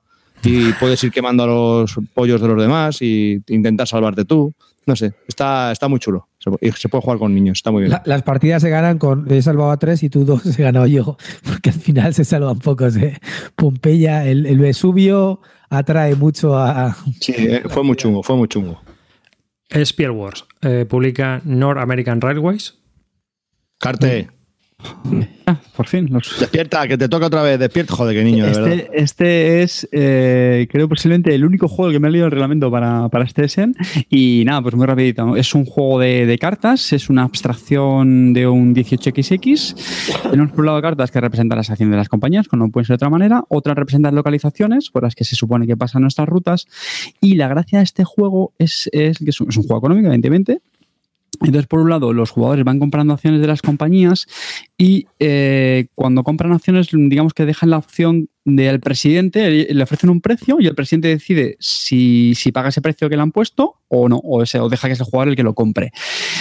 Puede parecer muy tontuno, pero mm, ya lo digo, tiene ingredientes para que a mí me guste. Un juego de trenes, de abstracción 18xx, de cartas, sencillito, económico. Mm, y barato. no, no es muy barato, pero bueno, tampoco es un clavo. Este lo tengo ya encargado. Sale por unos, por unos 30 euros, que por ser un juego de cartas no está mal, ¿eh? Nos hemos vuelto todo crazy. También publica Solarius. Oye, una cosa. Solarium Mission. Eso estamos esperando que alguno de nuestros oyentes más acérrimos nos cuenten qué tal, porque a mí me da, me dan un poco de, de, horticaria este juego. Es que Spielworks ya, después de los últimos que llevaron el año pasado a, a ese, me da un poquito de, mal rollo, porque este Solarium Mission, que ya sale por 60 y pico euros, como ya viene siendo habitual en esta compañía, eh, hay una gestión con los dados, el tablero es feo, el tablero individual también es muy feo, todo es muy feo en el juego, parece un proto no sé, me da un poco de, mal rollo. Pero bueno, tenemos oyentes acérrimos que nos van a contar en breve qué tal esa experiencia con el Solarius Mission. Exploter Spellen publica. Eh, una, una, cosa quiero hablar. ¿Qué os parece esta editorial, macho? A mí me da perezón, tío. Yo yo no sé, tiene súper buena fama, muy para jugones, luego saca juegos que son truñacos, que, como el Colonist o, el Agora y cosas de estas. Tiene juegos para mí brutales como La Granja, pero luego es, eh, por ejemplo, Arway, que es un juego que está muy bien, pero es durete, difícil de sacar. El otro, el de el del RUR, ¿cómo se llama? La de la trilogía esta del RUR, que son muy complicados de jugar. el, sí, sí, sí, todos estos. Es que el Haspelnet, que, lo he probado hace poco, está bastante bien. Sí, sí, estoy de acuerdo contigo. Están bien, pero un poco... me, me, recuerda un poco a los Exploter, tío, que es que te da pereza sacarlos, tío. No, luego no los sacas, tío. Al final dices, me quedé con ganas de probar el Diluvia Project que sacaron el año pasado, pero ya se ha agotado. La verdad, hacen poca tirada, hacen mil, mil ejemplares, se agotan enseguida. Los juegos son muy demandados, pero luego la gente los compra por vicio y no los juega, tío. Juega una partida o dos y no lo vuelve a jugar más. No sé, es un tema. son capaces de hacer la, pizza barbacoa de puta madre y la pizza hawaiana. Son, son así. es así, es el mejor ejemplo que puedo dar. ¿Para qué coño quiero una piña y, alcaparras en una puta pizza? Pues eso, ¿para qué haces el haitanabu? Pues el haitabu y mierdas que habéis hecho que, son ahora... El agora, cabita, encima unos precios infumables. Tío, pues haz la pizza barbacoa que mola, coño, que está buena, joder. Ay. Oye, ¿este no tenía el, Lorenzo? El, mm, no sé. eso es Cranio Games. Eso es ah, ¿Y Lorenzo el Magnífico? Sí, sí. ¿Qué tal? Vale. No, no. no sé, yo me di las reglas y me dejó bastante fresco. Autores del, del Marco Polo, eh, compra obligada, tengo que hacer seguimiento, tiene buena pinta. Así es que yo lo voy a seguir muy, muy por encima. Estoy deseando verlo. Tiene así ahí daditos también con el Marco Polo. Estoy deseando probarlo. Tengo muy, lo tengo muy alto en el hype. Así es que es el, yo como este año voy a Essen, solamente voy con Mueve Cubos y vamos él y yo, voy a ir a probar todos los juegos mientras él está grabando, grabando sus cosas. Voy a sentar, no tienes que hacer mucha cola. Cuando juegas solo es más fácil de llegar y voy a probarme todos. Y este seguro que cae seguro que cae porque lo tengo que probar y tiene rollo rollo Gran Austria Hotel, me, da, me recuerda un poco al rollo Gran Austria Hotel por lo de las cartas, los combates que haces con los dados y los trabajadores. Muchas ganas, la verdad que le tengo muchas ganas al Lorenzo este. Exploter Spelling nos contarás. reimprime Indonesia, un juego también muy demandado por la gente que le gusta los Exploter. Y de Great Zimbabwe. Y de Great Zimbabwe también, sí, es verdad. Pero bueno. Muy chulo, ¿eh? ¿eh? ¿El Great Zimbabwe o, Indonesia? Yo solo juego una partida cada. Bueno, el Racing hoy creo que jugué dos, pero yo me quedo con Indonesia, me gusta mucho más. Es más de mi rollo, también va con compañías que se fusionan, más económico, eh, con acciones. A mí me gustó más Indonesia. El Great Zimbabwe lo jugaste conmigo, no sé si te acordarás. Coñazo. Ah. La tuvimos, tuvimos los dos diciendo, qué mierda, es esto. No, no, no, a mí no me disgustó. Lo que pasa es que son de esos juegos que las primeras partidas uf, te quedas un poco con el culo torcido. No son fáciles. Yo no, no- creo que lo volví a repetir y no, no está mal. Muy, muy abstracto, muy, muy, muy abstracto. Pero bueno. Bueno, Indonesia también es de esos juegos tan muy calculadores, ¿no? De es un juego de estos que no te perdona, que tienes que medirlo todo muy bien. Yo siempre lo que he oído. O sea, no es mi tipo de juego, desde luego. Tanta gestión ahí programada. Eh, seguimos. Stratamax Games publica, eh, bueno, presenta, porque ya lo había publicado, Airborne Commander, que es un juego en solitario. Yo lo comento porque como aquí hay tanto jugador en solitario, digo, a lo mejor habíais seguido o habíais oído de este juego, del Sí, cual he oído supuesto, buenas salió en ese en críticas 2014. y malas críticas. Así Sí, que no sé. salió en ese en 2014 y lo solo llevo para venderlo allí y luego solo se puede comprar a través de su distribuidor en Estados Unidos. Y bueno, ahora vuelve a, a llevarlo a Essen porque va a meter eh, cuatro facciones. Creo que ahora el juego trae 20 eh, cuatro facciones y de ahí el incremento en el precio está a 25 euros. Bueno, eh, vale, está, está, está bien, tienes tu mazo, tienes que ir atacando al, al enemigo que se te pone por delante y bueno, con la gestión del... Pero lo que pasa es que es solo con, con las cartas que, que sacas en ese momento, ¿no? Con las que tienes en la mano. Entonces, bueno, me parece un poquito oportunista, yo creo que de- la idea es buena, necesita un poquito más de desarrollo a mi gusto y por lo tanto al final... Se, lo, se lo había solicitado a alguna gente que iba a ir para, para Essen, pero al final creo que voy a declinar el, el comprarlo porque no, no me termina de convencer. Eh, Yo he oído cosas buenas y malas, así que yo qué sé. Eh, Stronghold Games, The Photo War, que también es un juego que está llamando la atención para este Essen. Es así un juego de mm, eh, pues una especie como de enfrentamiento. Hay varias provincias gigantescas y hay como una lucha por áreas, ¿no? Es un juego de control de áreas, yo creo. No sé qué tal. A ver qué, qué comentan, qué dicen y qué, qué va saliendo de él. Eh, Solafide, que es de los de Campaign Manager este 2008 y los de también en 1960 carrera. Dime, Carte. No, eso, que, que, bueno, los que me conocéis ya sabéis que soy hiper amante del Twilight Struggle, de los cuales un diseñador es Jason Matthews, que es diseñador de este también. Sí. Pero desde el juego este que sacó el Campaign Manager, mmm, me pareció, o sea, un rollaco de juego que es- está roto, roto. O sea, si veis a la BGG, todo el mundo debe decir que el Totalmente de juego acuerdo. está roto. Coñazo insufrible. Y desde entonces dije, Jason Matthews, ¿qué te ha pasado, hijo mío? ¿Qué te ha pasado? Y nada, no. si encima este juego que tiene pinta de ser parecido por duración, mm, vamos, Y además no, pero tema, para a nada me este- llama la A atención. mí este el tema no me. Bueno, de todas las maneras, este Bueno, año allí en Alemania se presentan. Pero es que ha, es que ha- es que ha tenido un, un- un- un tirón en Twitter y en todos los sitios brutal este juego, el Solafida, y un, un hype brutal. Pero si es de. Lutero, tío. Ya, tío, pues no sé por qué la gente está tan O sea, emocionada con el que juego. sea del Jodido Cristo lloroso de, los legionarios lo entiendo, pero de Lutero, a nosotros que nos, que nos toca Lutero, ¿sabes? No, pero O sea, que me refiero a que fue uno de los primeros títulos mm, de los grandes que, que se nombraron para Essen, ¿no? Que all- allá por el mes de, de julio, yo creo. Y bueno, la gente estaba alucinada. No sé si es porque era el primer título que se, que se iba a presentar o qué, pero que estaban No, el alucinados. Matthews este con el 1960, no sé, llama la atención. Aparte de que No sé. se presentan otros dos juegos de Lutero, uno que es Lutero también de Cosmos por el 500 aniversario y otro que es un trivial de Lutero. Toma ya. O sea, Joder, estamos esto locos. es la caña. Oye, Este una, es cosa, el- una cosa. Un juego que se presenta como mecánica educacional, a mí ya me pone un poco, un poco así. Sobre aviso, ¿no? Mecánica educacional, digo tu puta madre. Pues ¿qué porque es sabes esto? qué pasa, que a lo mejor es un encargo que les han hecho para. Porque, Es lo que me veo yo. claro, es, que es un tema religioso, no sé. A lo mejor es que resulta que tiene un tirón por ahí que. Lo mismo, lo mismo terminas de jugar y te conviertes en un pastor luterano. Lo mismo. Pero bueno, ese por un lado. Y luego pues, seguimos, seguimos. Que ya. Terraforming Mars de Stronghold Games, que también No está suena. llamando mucho la Eh, atención. No me suena este juego, no sé, Mucho no sé hype, cuál es. mucho Madre mía. Mucho hype. este va a ser un pepino. Yo creo que sí, ¿eh? Madre mía. Yo creo que este va a ser No un sé, pepinaco. A ver, es un juego de uno a cuatro jugadores, creo que era, cuatro o cinco, no estoy muy seguro ahora. Eh, la, cosa, la característica esencial de este juego es que las condiciones de victoria tienen que ser que tienes que hacer que Marte sea habitable, ya sea por oxígeno, por agua y por los tres componentes que se necesitan para que esté, sea habitable. Entonces, entre todos los jugadores se contribuye a que esas condiciones se cumplan. Una vez se llegan a esos requisitos, pues el que más puntos de victoria tenga, habiendo hecho cositas en Marte, pues es el que se lleva la victoria. Entonces, me ha parecido curioso ese mecanismo. Eh, y, cada uno tiene su tablero con un montón de, recursos que los van moviendo para, no sé, me parece que, me parece que puede estar muy bien. Eh, he visto cómo se juega el modo en solitario y amigos del solitario, mm, a mí este no me gusta. ¿Por qué?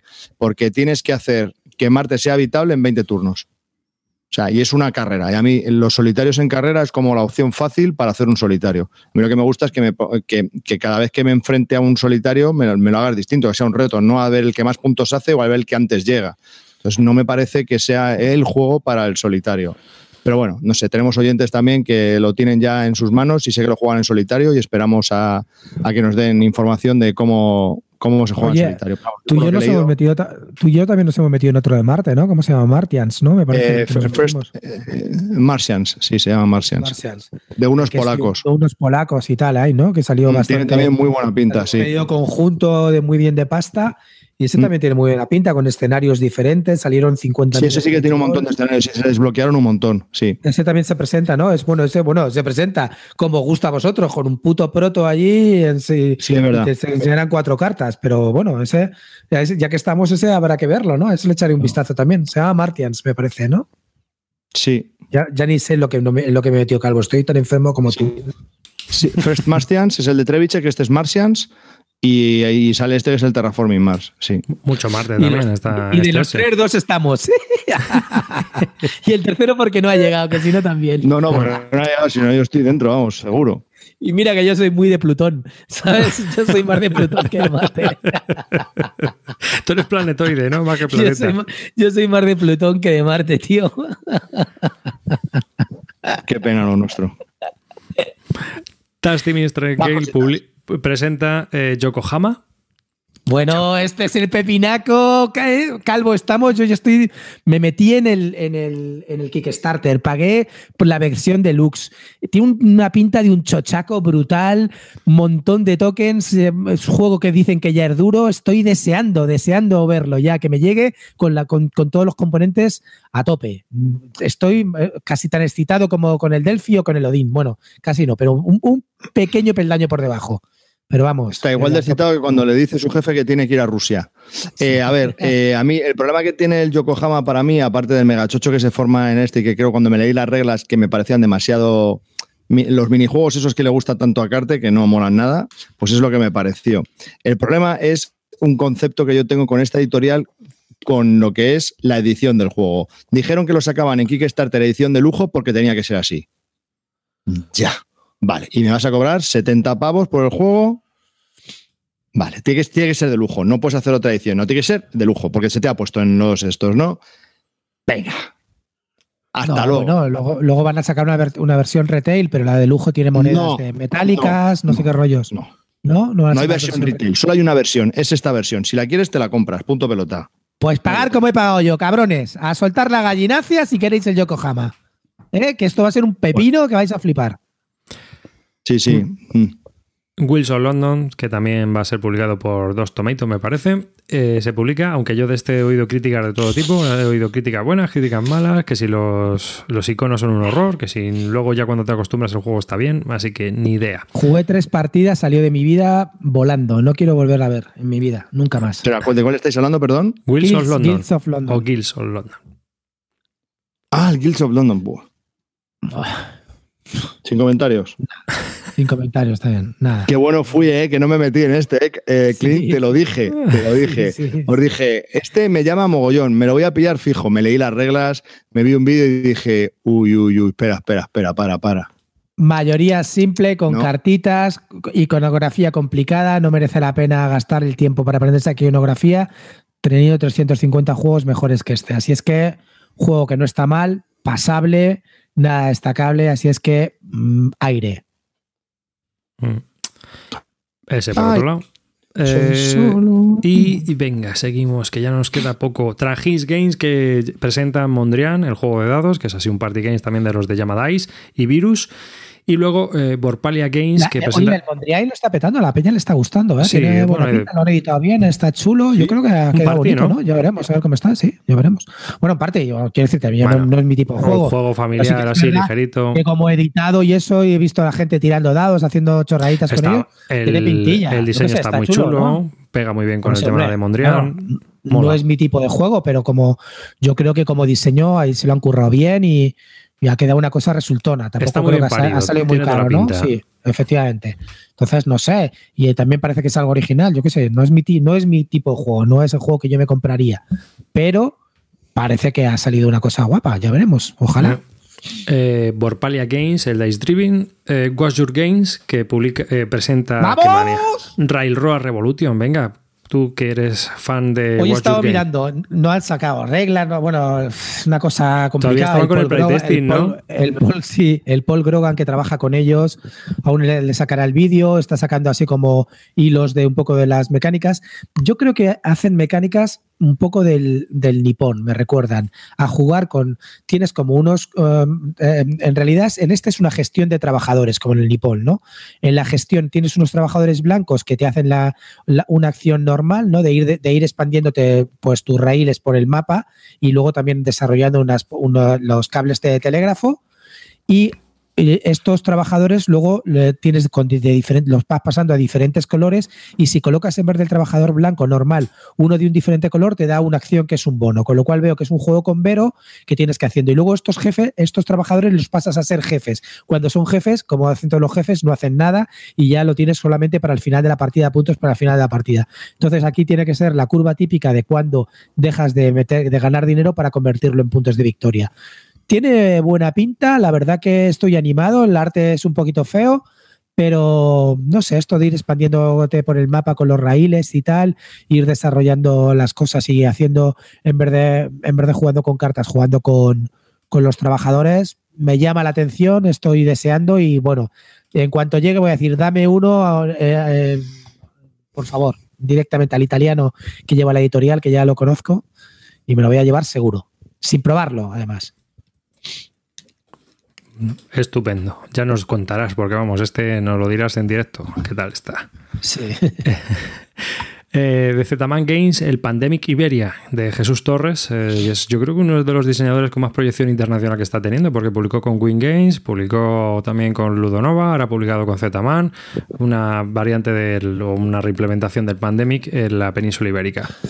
Eh, Zacatrus, que eh, para presentar también Black Hills y eh, que no tengo ni idea. Y spoiler, que nos lo deben de haber mandado a todo el mundo que tiene un blog, podcast o canal de vídeo de YouTube. Aquí está, eh, lo tengo en las manos.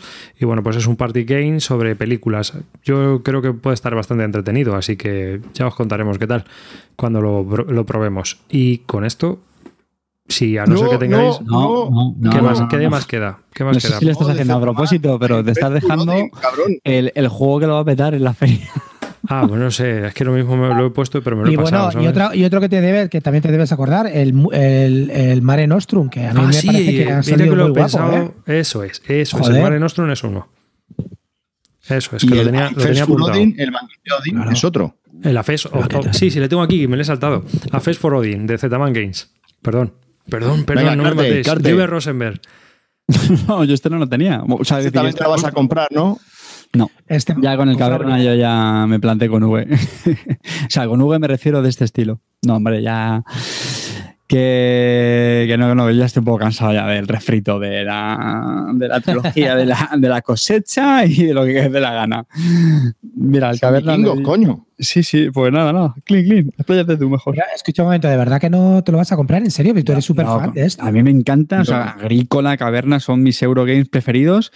Pero ¿Por qué no le un das una...? Pues porque ya estoy un poco cansado, sinceramente. O sea, prefiero ya por lo menos escuchar opiniones antes. Si luego está muy, muy, muy bien. El Caverna dije que tampoco me lo iba a comprar. Al final me lo compré porque efectivamente soy muy fan. Pero empiezo a estar ya un poco cansado, sinceramente. No, no, en serio. O sea, si luego escucho críticas muy, muy, muy, muy, muy buenas, pues seguramente caiga. Porque me, me- aún así los refritos me gustan. Pero de momento, no. Ya está, no pasa nada, no te enfades. No, yo, vamos a ver, quiero decirte, yo a mí todos los juegos de este hombre me encantan, menos el Mercator, que me parece una puta mierda. Pero eh, me parece Hola. que es un juego de compra obligada, tiene una pinta brutal. eh, creo que es un refrito entre, eh, entre creo que es un rollo de, como siempre, de caverna y algo también tiene de, of de- ¿no? De Fields of Arle y también de, creo que de algo de Lora Labora, no lo sé, no estoy seguro, pero pues es que me da igual, si es que me lo voy a comprar, tenga lo que tenga, estoy seguro que me va a encantar y lo voy a disfrutar como un enano, o sea que, no sé, para mí es el juego que más estoy esperando junto con el de Felth y estoy feliz solamente, solamente, mira, fuera, y ahora fuera de troleos, solamente con estos dos pepinos que va a sacar Felth y V, para mí ya la feria tiene sentido. Es decir, me da igual lo que digan que este año la feria no sé qué, con dos pepinos de Fel y, eh, y el de V, me da igual todo lo demás. Me ha faltado el de Vital la Cerda, que no ha llegado por poco, que es, eh, creo que se llama Brasil, ¿no? Lisboa. No, Lisboa. Lisboa. Lisboa, Brasil es el de los del el Nuno Senteiro. Nuno Senteiro, que también me han faltado esos dos, pero, pero ya solamente con estos dos voy, voy más que contento y, y ya para mí la feria tiene mucho sentido. Así es que nada más, seguro que Siento que, le, que le metido dados a este juego. Algo Mira. bastante inédito, ¿no? En V. Rosenberg. En V, pues fíjate cómo será eso, no sé, estoy muy contento, o sea, tiene una pinta brutal, te regalan además ah, unas bandejas separadoras también para, para separar los componentes, no Pues sé, es fíjate, que... qué, qué guay sí, para el juego, ¿no? Hombre, no se ha necesito. jodido, que viene- en vez de una caja viene una maleta, el juego, pues normal. Joder, pues lo- los- la misma que venía de Nora en Labora y no te Y daban con nada. Zetaman no por sé. medio, ¿por cuánto va a salir esto? No sé, yo lo voy a comprar con. Yo creo que lo voy a, hacer- me voy a esperar a que saque de Beer. Si de verdad sale en octubre. Como no salga en octubre, me voy a volver a cagar en De Beer, pero espero que. Van a empezar ya a comprarse a plazos. ¿Y con ¿eh? cuántas Y este- erratas? No, De los de Z, los de esta gente, espero que no, no creo, vamos, no sé. Bueno, yo ya. Puedo hablar de un Ya. juego. Sí, Sí. hombre.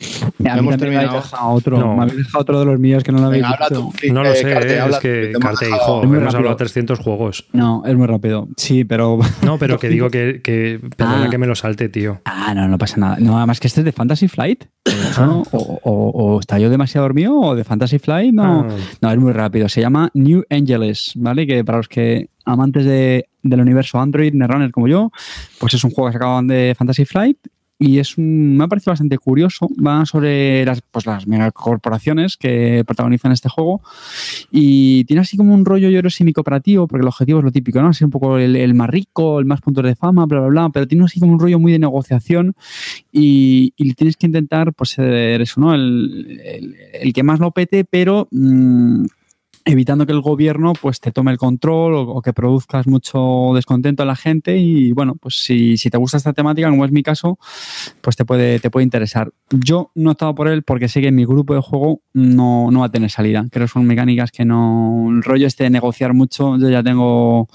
confirmado y, Y el cada que- vez encaja menos Y en el, el que ha publicado ahora mm, Edge, que es una reimplementación del Bauhaus de Edge, que es el Ah, Android sí, mainframe, Sí. que está ha tenido muy buenas críticas en Estados Unidos.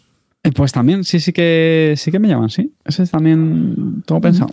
Esos kilos muy, es, es ligerito, ¿no? Más o menos. Es- Y os, ¿algunos 30 estáis esperando el. Mare Nostrum de más que o, o Academy Games? Yo, o- yo, yo ya lo he recibido y lo jugué el otro día y me encantó, macho. O sea, de verdad que me parece un juego que lo han dejado niquelado, mucho mejor que la edición anterior, que lo había jugado, se me hizo súper larga. Esta lo han acortado, tiene muchas formas de ganar, cuatro formas diferentes. La verdad que está muy bien y, la, expansión, bueno, es que te lo daban con la expansión y la expansión añade un montón de cosas, muchas variedades, te permite una, opción para jugar a dos con, una, con un tercero que manejáis entre los dos y que va por objetivos, está muy chula, se puede, también te puedes jugar con seis y yo creo que este mapa, lo malo que, lo, que le vi a cuatro en el mapa de cuatro es que hay dos que se pueden expandir más fácil que otros dos, que por ejemplo los romanos y los cartagineses tienen menos posibilidad de expandirse jugando a cuatro que los egipcios y los griegos, porque tienen ellos tienen como más territorios libres y los otros dos entre- enseguida entran en conflicto. Eso no me gustó, pero a cinco, a cinco tiene que ser la leche y a seis ni te cuento. Me parece un juegaco muy grande y la verdad que me ha sorprendido y no esperaba nada del juego. Y es una, para mí es una mezcla entre el Risk y el, y, y el Cíclades y me pareció muy divertido y lo recomiendo vivamente. La verdad que una sorpresa. Mare Nostrum para mí. Mm, Yo, bueno, yo lo jugaré, ya os contaré qué tal también, pero vamos. Tiene buena pinta, además la, la, edición ha sido bestial, con los extras estos que traía por kilos y todo esto también tiene que quedar bastante chula en la mesa, así que tiene que ser un juego curioso. La mesa queda muy bonito, sí. Sí, No, ya el, el, anterior con la expansión, con las reglas de la expansión estaba bastante bien, o sea, no era una cosa... No estaba mal, ¿eh? estaba bien. Pero claro, ahora lo han modernizado, lo han lo han pulido, por decirlo de alguna manera, pues puede estar bastante chulo. ¿Ves? Es lo que estábamos hablando del tema de pulir las mecánicas. Aquí este era un juego que se había quedado un poco obsoleto en algunas mecánicas y con las losetas de, bueno, han metido directamente la expansión, esta mitología, ya la meten directamente en el base, juegas con las cartas de los dioses mitológicos, han ido puliendo cosillas, por ejemplo, en los terrenos ya no metes tú los camellos, sino que ya vienen los camellos determinados en cada terreno. Me ha gustado mucho, la verdad que no me esperaba nada y es un juego muy simple de jugar, muy fácil de aprender y con mucha chicha. Y lo mejor de todo es una mezcla también del Kemet, se me ha olvidado. Porque es que hay hostias desde el minuto cero. O sea, ya te estás pegando con alguien desde el minuto cero. Eso está muy chulo. Me gusta mucho. A mí es que me gusta más, eh, ya te digo, como el Quartermaster, eh, los multijugador que sean sencillos de explicar, que no te tires una hora y media para poder explicarlo, ni 12 horas para jugarlo en plan Beijing Win, que sí que puede estar muy bien, pero que realmente cuando te juntas 5 o 6 tíos es muy complicado eh, que ese tipo de juegos fructifique. Entonces, estos que son mucho más accesibles, yo creo que al final son los que vas a sacar más. No sé si estaréis de acuerdo conmigo, pero vamos, al final es mucho más accesible. A no ser que tengas un club y vayas ahí a piñón fijo con las horas puestas, es muy complicado sacar los otros juegos o, juegos que sean multijugador muy pesados. Una hora de explicación, una hora y media de explicación de reglas, no sé. Así que por eso este Mare Nostrum sí me llama la atención. Eh, ¿Alguna cosa más? ¿Algún juego que me haya dejado sí, yo quería decir, sé que nos has prohibido hablar de esto, de las expansiones, no, pero no, yo no creo lo he prohibido. He dicho que. Una que sobre y por encima de todo deberíamos de hablar. Es de Antoine Bauza, es la expansión del Seven Wonders Duel. Yo quería que ibas a decir la del Hanabi. No, es que, ah, no sé, es un juego que ha tenido mucho tirón, ha, que sí, que ha gustado a la mayoría de la gente y creo que este juego, esta expansión va a dar bastante que hablar. Es un tablero adicional con cinco dioses en el que si les apoyas favorablemente te van a dar favores a lo largo de, tu turno, entre otras cosas, ¿no? De lo que tiene. Amén de que tiene más cartas y alguna que otra eh, maravilla más. Pues bueno, yo creo que, expande un poco más la, lo que es el juego. Eh, y, creo que creo que también lo va a petar y que va a ser un componente perfecto para, componente adicional perfecto para el juego que ya es perfecto de por sí. Mm. Pues sí, la verdad es que en, un principio yo también lo tenía apuntado, pero es que el tema de expansiones, eh, hemos estado hablando al principio que como tuviéramos que nombrar expansiones y juegos, no acabábamos ni a, ni a las 6 de la mañana de grabar. Entonces, hemos cortado por las expansiones y hemos hablado de lo básico, que yo creo que está bien que comentes la de Seven Wonders Duel. ¿Alguna más? Y sí, no, ahora no quiero hablar expansiones. Voy a, me voy a poner a la careta de David Arribas y voy a hacerme un off-Broadway by the face. Os quería hablar de un juego raro en cuanto a todo. Es raro por la editorial, raro por el tema, raro por todo. Es de Zog Verlag. Sí, Zog Verlag, ah, amigos, aquellos que no sepáis, son aquellos que hacen eh, cosas con madera, eh, con que de cosas de, cómo se llama de habilidad y gilipolleces así y amén de otras cosas raras pues van a hacer un juego de tablero que de dos a cuatro jugadores que se llama Mea Culpa hmm. eh, tiene un tablero espectacular eh, en el que los, los jugadores eh, tenemos que haciendo distintas acciones en el tablero y entonces, pues dependiendo de si quieres hacer una acción muy buena, pues vas a tener, es un pecado tan grande, entonces tú, tú, vas a subir mucho en el track de pecados. Tú lo que tienes que hacer es estar más cerca del cielo que de los pecados. Pero claro, si estás cerca del cielo, las acciones que vas a hacer no son las, las mejores. Entonces tienes que ir un poco compensando todo este tipo de acciones porque llegará un momento que algún jugador eh, gatillará el fin de la partida porque sea muy malísimo de la muerte. Entonces, para todo ello hay personajes que te pueden ayudar. Cada uno va a seleccionar un personaje al principio del turno para que te pueda ayudar en alguna, en alguna zona y eso. Y bueno, eh, me ha parecido bastante curioso el tema, me ha parecido un arte precioso y es un poco distinto a lo que venimos eh, viendo. No hay vikingo, no hay renacimiento, no hay esas cosas que odia Clean y no hay ni ni duendes ni orcos. Entonces, bueno, por cosa distinta, eh, mea culpa, ni le tengo en seguimiento y las reglas son bastante chulas también de leer. Mm, parece hasta divertido y todo. Bueno, pues ahí, ahí lo dejo, ahí está mi Off-Broadway para, para este en 2016. Bueno, yo también lo estaba así. Bueno, yo lo he estado viendo y tal. pasa- mentira. No, es cierto, lo estaba lo, lo tengo Sí, sí. porque a mí un juego, un, un diseñador que lleva un sombrero tipo seta mola un puño, ¿no? O sea, esto está claro. verla que este mola, es eh, genio y figura. Eh, pero es que luego no sé, a ver qué tal, porque sabes tú que está eh, este hombre, lo mismo es un juego muy light o muy familiar o muy. A ver qué de. Eh, otra de las cosas que me ha tocado es que no la- las portadas estas tipo cartoon ya me echan para atrás. Te veo ahí estos dibujicos ahí así, cuatro tíos sonriendo así. Pero verdad, al oro, no. hay un índice de la BGG que, que es el índice de dificultad, ¿no? El, el average, ese que hacen, que es sobre 5. Y este, para ser de Zog, es un 3. No sé, muy light no es. ya, no pero sé. hay que ver quién ha votado, cuántos votos, y todo eso. Es que, espérate. Partida espérate. jugada cuatro. Pero que la Claro. nota de inicio sea un 3. Claro, que la nota que- de inicio sea un 3. Ya, pero porque alguien le ha puesto un 3. Bueno, va, ala, venga, matarme. Que no, que tiene buena pintilla, no sé. Puede estar chulo. Bueno. Vea. en vigilancia, dejémoslo ahí. ¿Eh? Sí, en vigilancia. ¿Algún juego más? Ya, hemos terminado. Dos horas y 20 minutos o más que llevamos grabando. Pues Carta despierta, nos tenemos que despedir. nos tenemos que despedir. Ya, hemos terminado. Hemos terminado este repaso a Essen 2016, uno de los repasos más bestias que hemos hecho, yo creo, aquí en Bislúdica desde que empezamos en el 2008. Así que nos vamos a despedir. Sin antes daros las gracias, por supuesto, por escucharme a mí y a estos tres monstruos, sobre todo a estos tres, porque de ese sabe mucho más que yo, que soy un poco lateral. Y bueno, pues eh, gracias por estar ahí, por escucharnos. Y si te apetece y tienes ganas formar parte de nuestro pequeño grupo de patrones, por favor, si te interesa, pues nos donas, que nos viene muy bien para sostener y seguir siendo independientes. Muchas gracias por todo. Clint, Bueno, yo quería comentar un poco del tema de Patreon.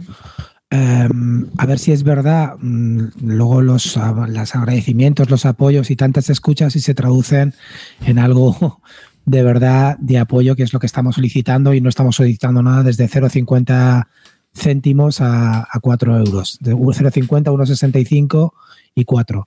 Eh, acabamos de empezar con el Patreon, ya hemos recogido 18 dólares, algo es algo, pero no, no vamos a hacer pagar cada mes ni nada de esto, solamente por episodio. Pensar que si de verdad os gusta, pues mm, nos vais a ayudar con estas cosas y que nada, que, que de verdad las cosas se demuestran andando y haciéndolas y no, y no diciendo qué buenos que sois por, por YouTube. Así es que espero que soltéis la gallina, amigos. Bueno, también es Eh, cierto, también pues es cierto nada. que si vamos, eh, si, si tenemos un buen nivel de ingresos, obviamente hay más proyectos en el candelero que, que pueden ir saliendo, pero que es que requieren gastos. Entonces, pues hay cosas Mm. que, que están ahí pues en stand-by, ¿no? Y entonces, si Mm. tenemos la financiación suficiente, saldrán. Eh, Carte, Ah, un poco más que añadir. Bueno, espera, que yo no me he despedido. Danke Ah, sí, familia. perdón. Danke schön. vale, baje. Vale, bajes. Mozuelos, que muchísimas gracias por estar ahí. Esperamos que el repaso de escena haya sido completito y que, como siempre, pues que nos comentéis luego que cuando pase el tiempo, qué es, qué es lo que más os ha gustado este Essen y, y nada, como dice Clint, que os animéis ahí al, al Patreon, que bueno, yo creo que es por una, por una causa.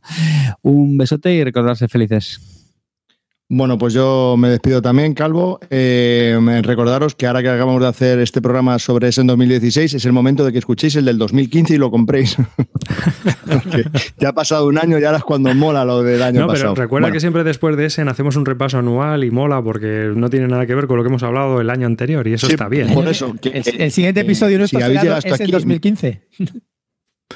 Sí, por eso, que, no escuchéis nada de lo que hemos dicho ahora, porque no, bueno, en serio, que, que esperemos que haya sido lo más completo posible.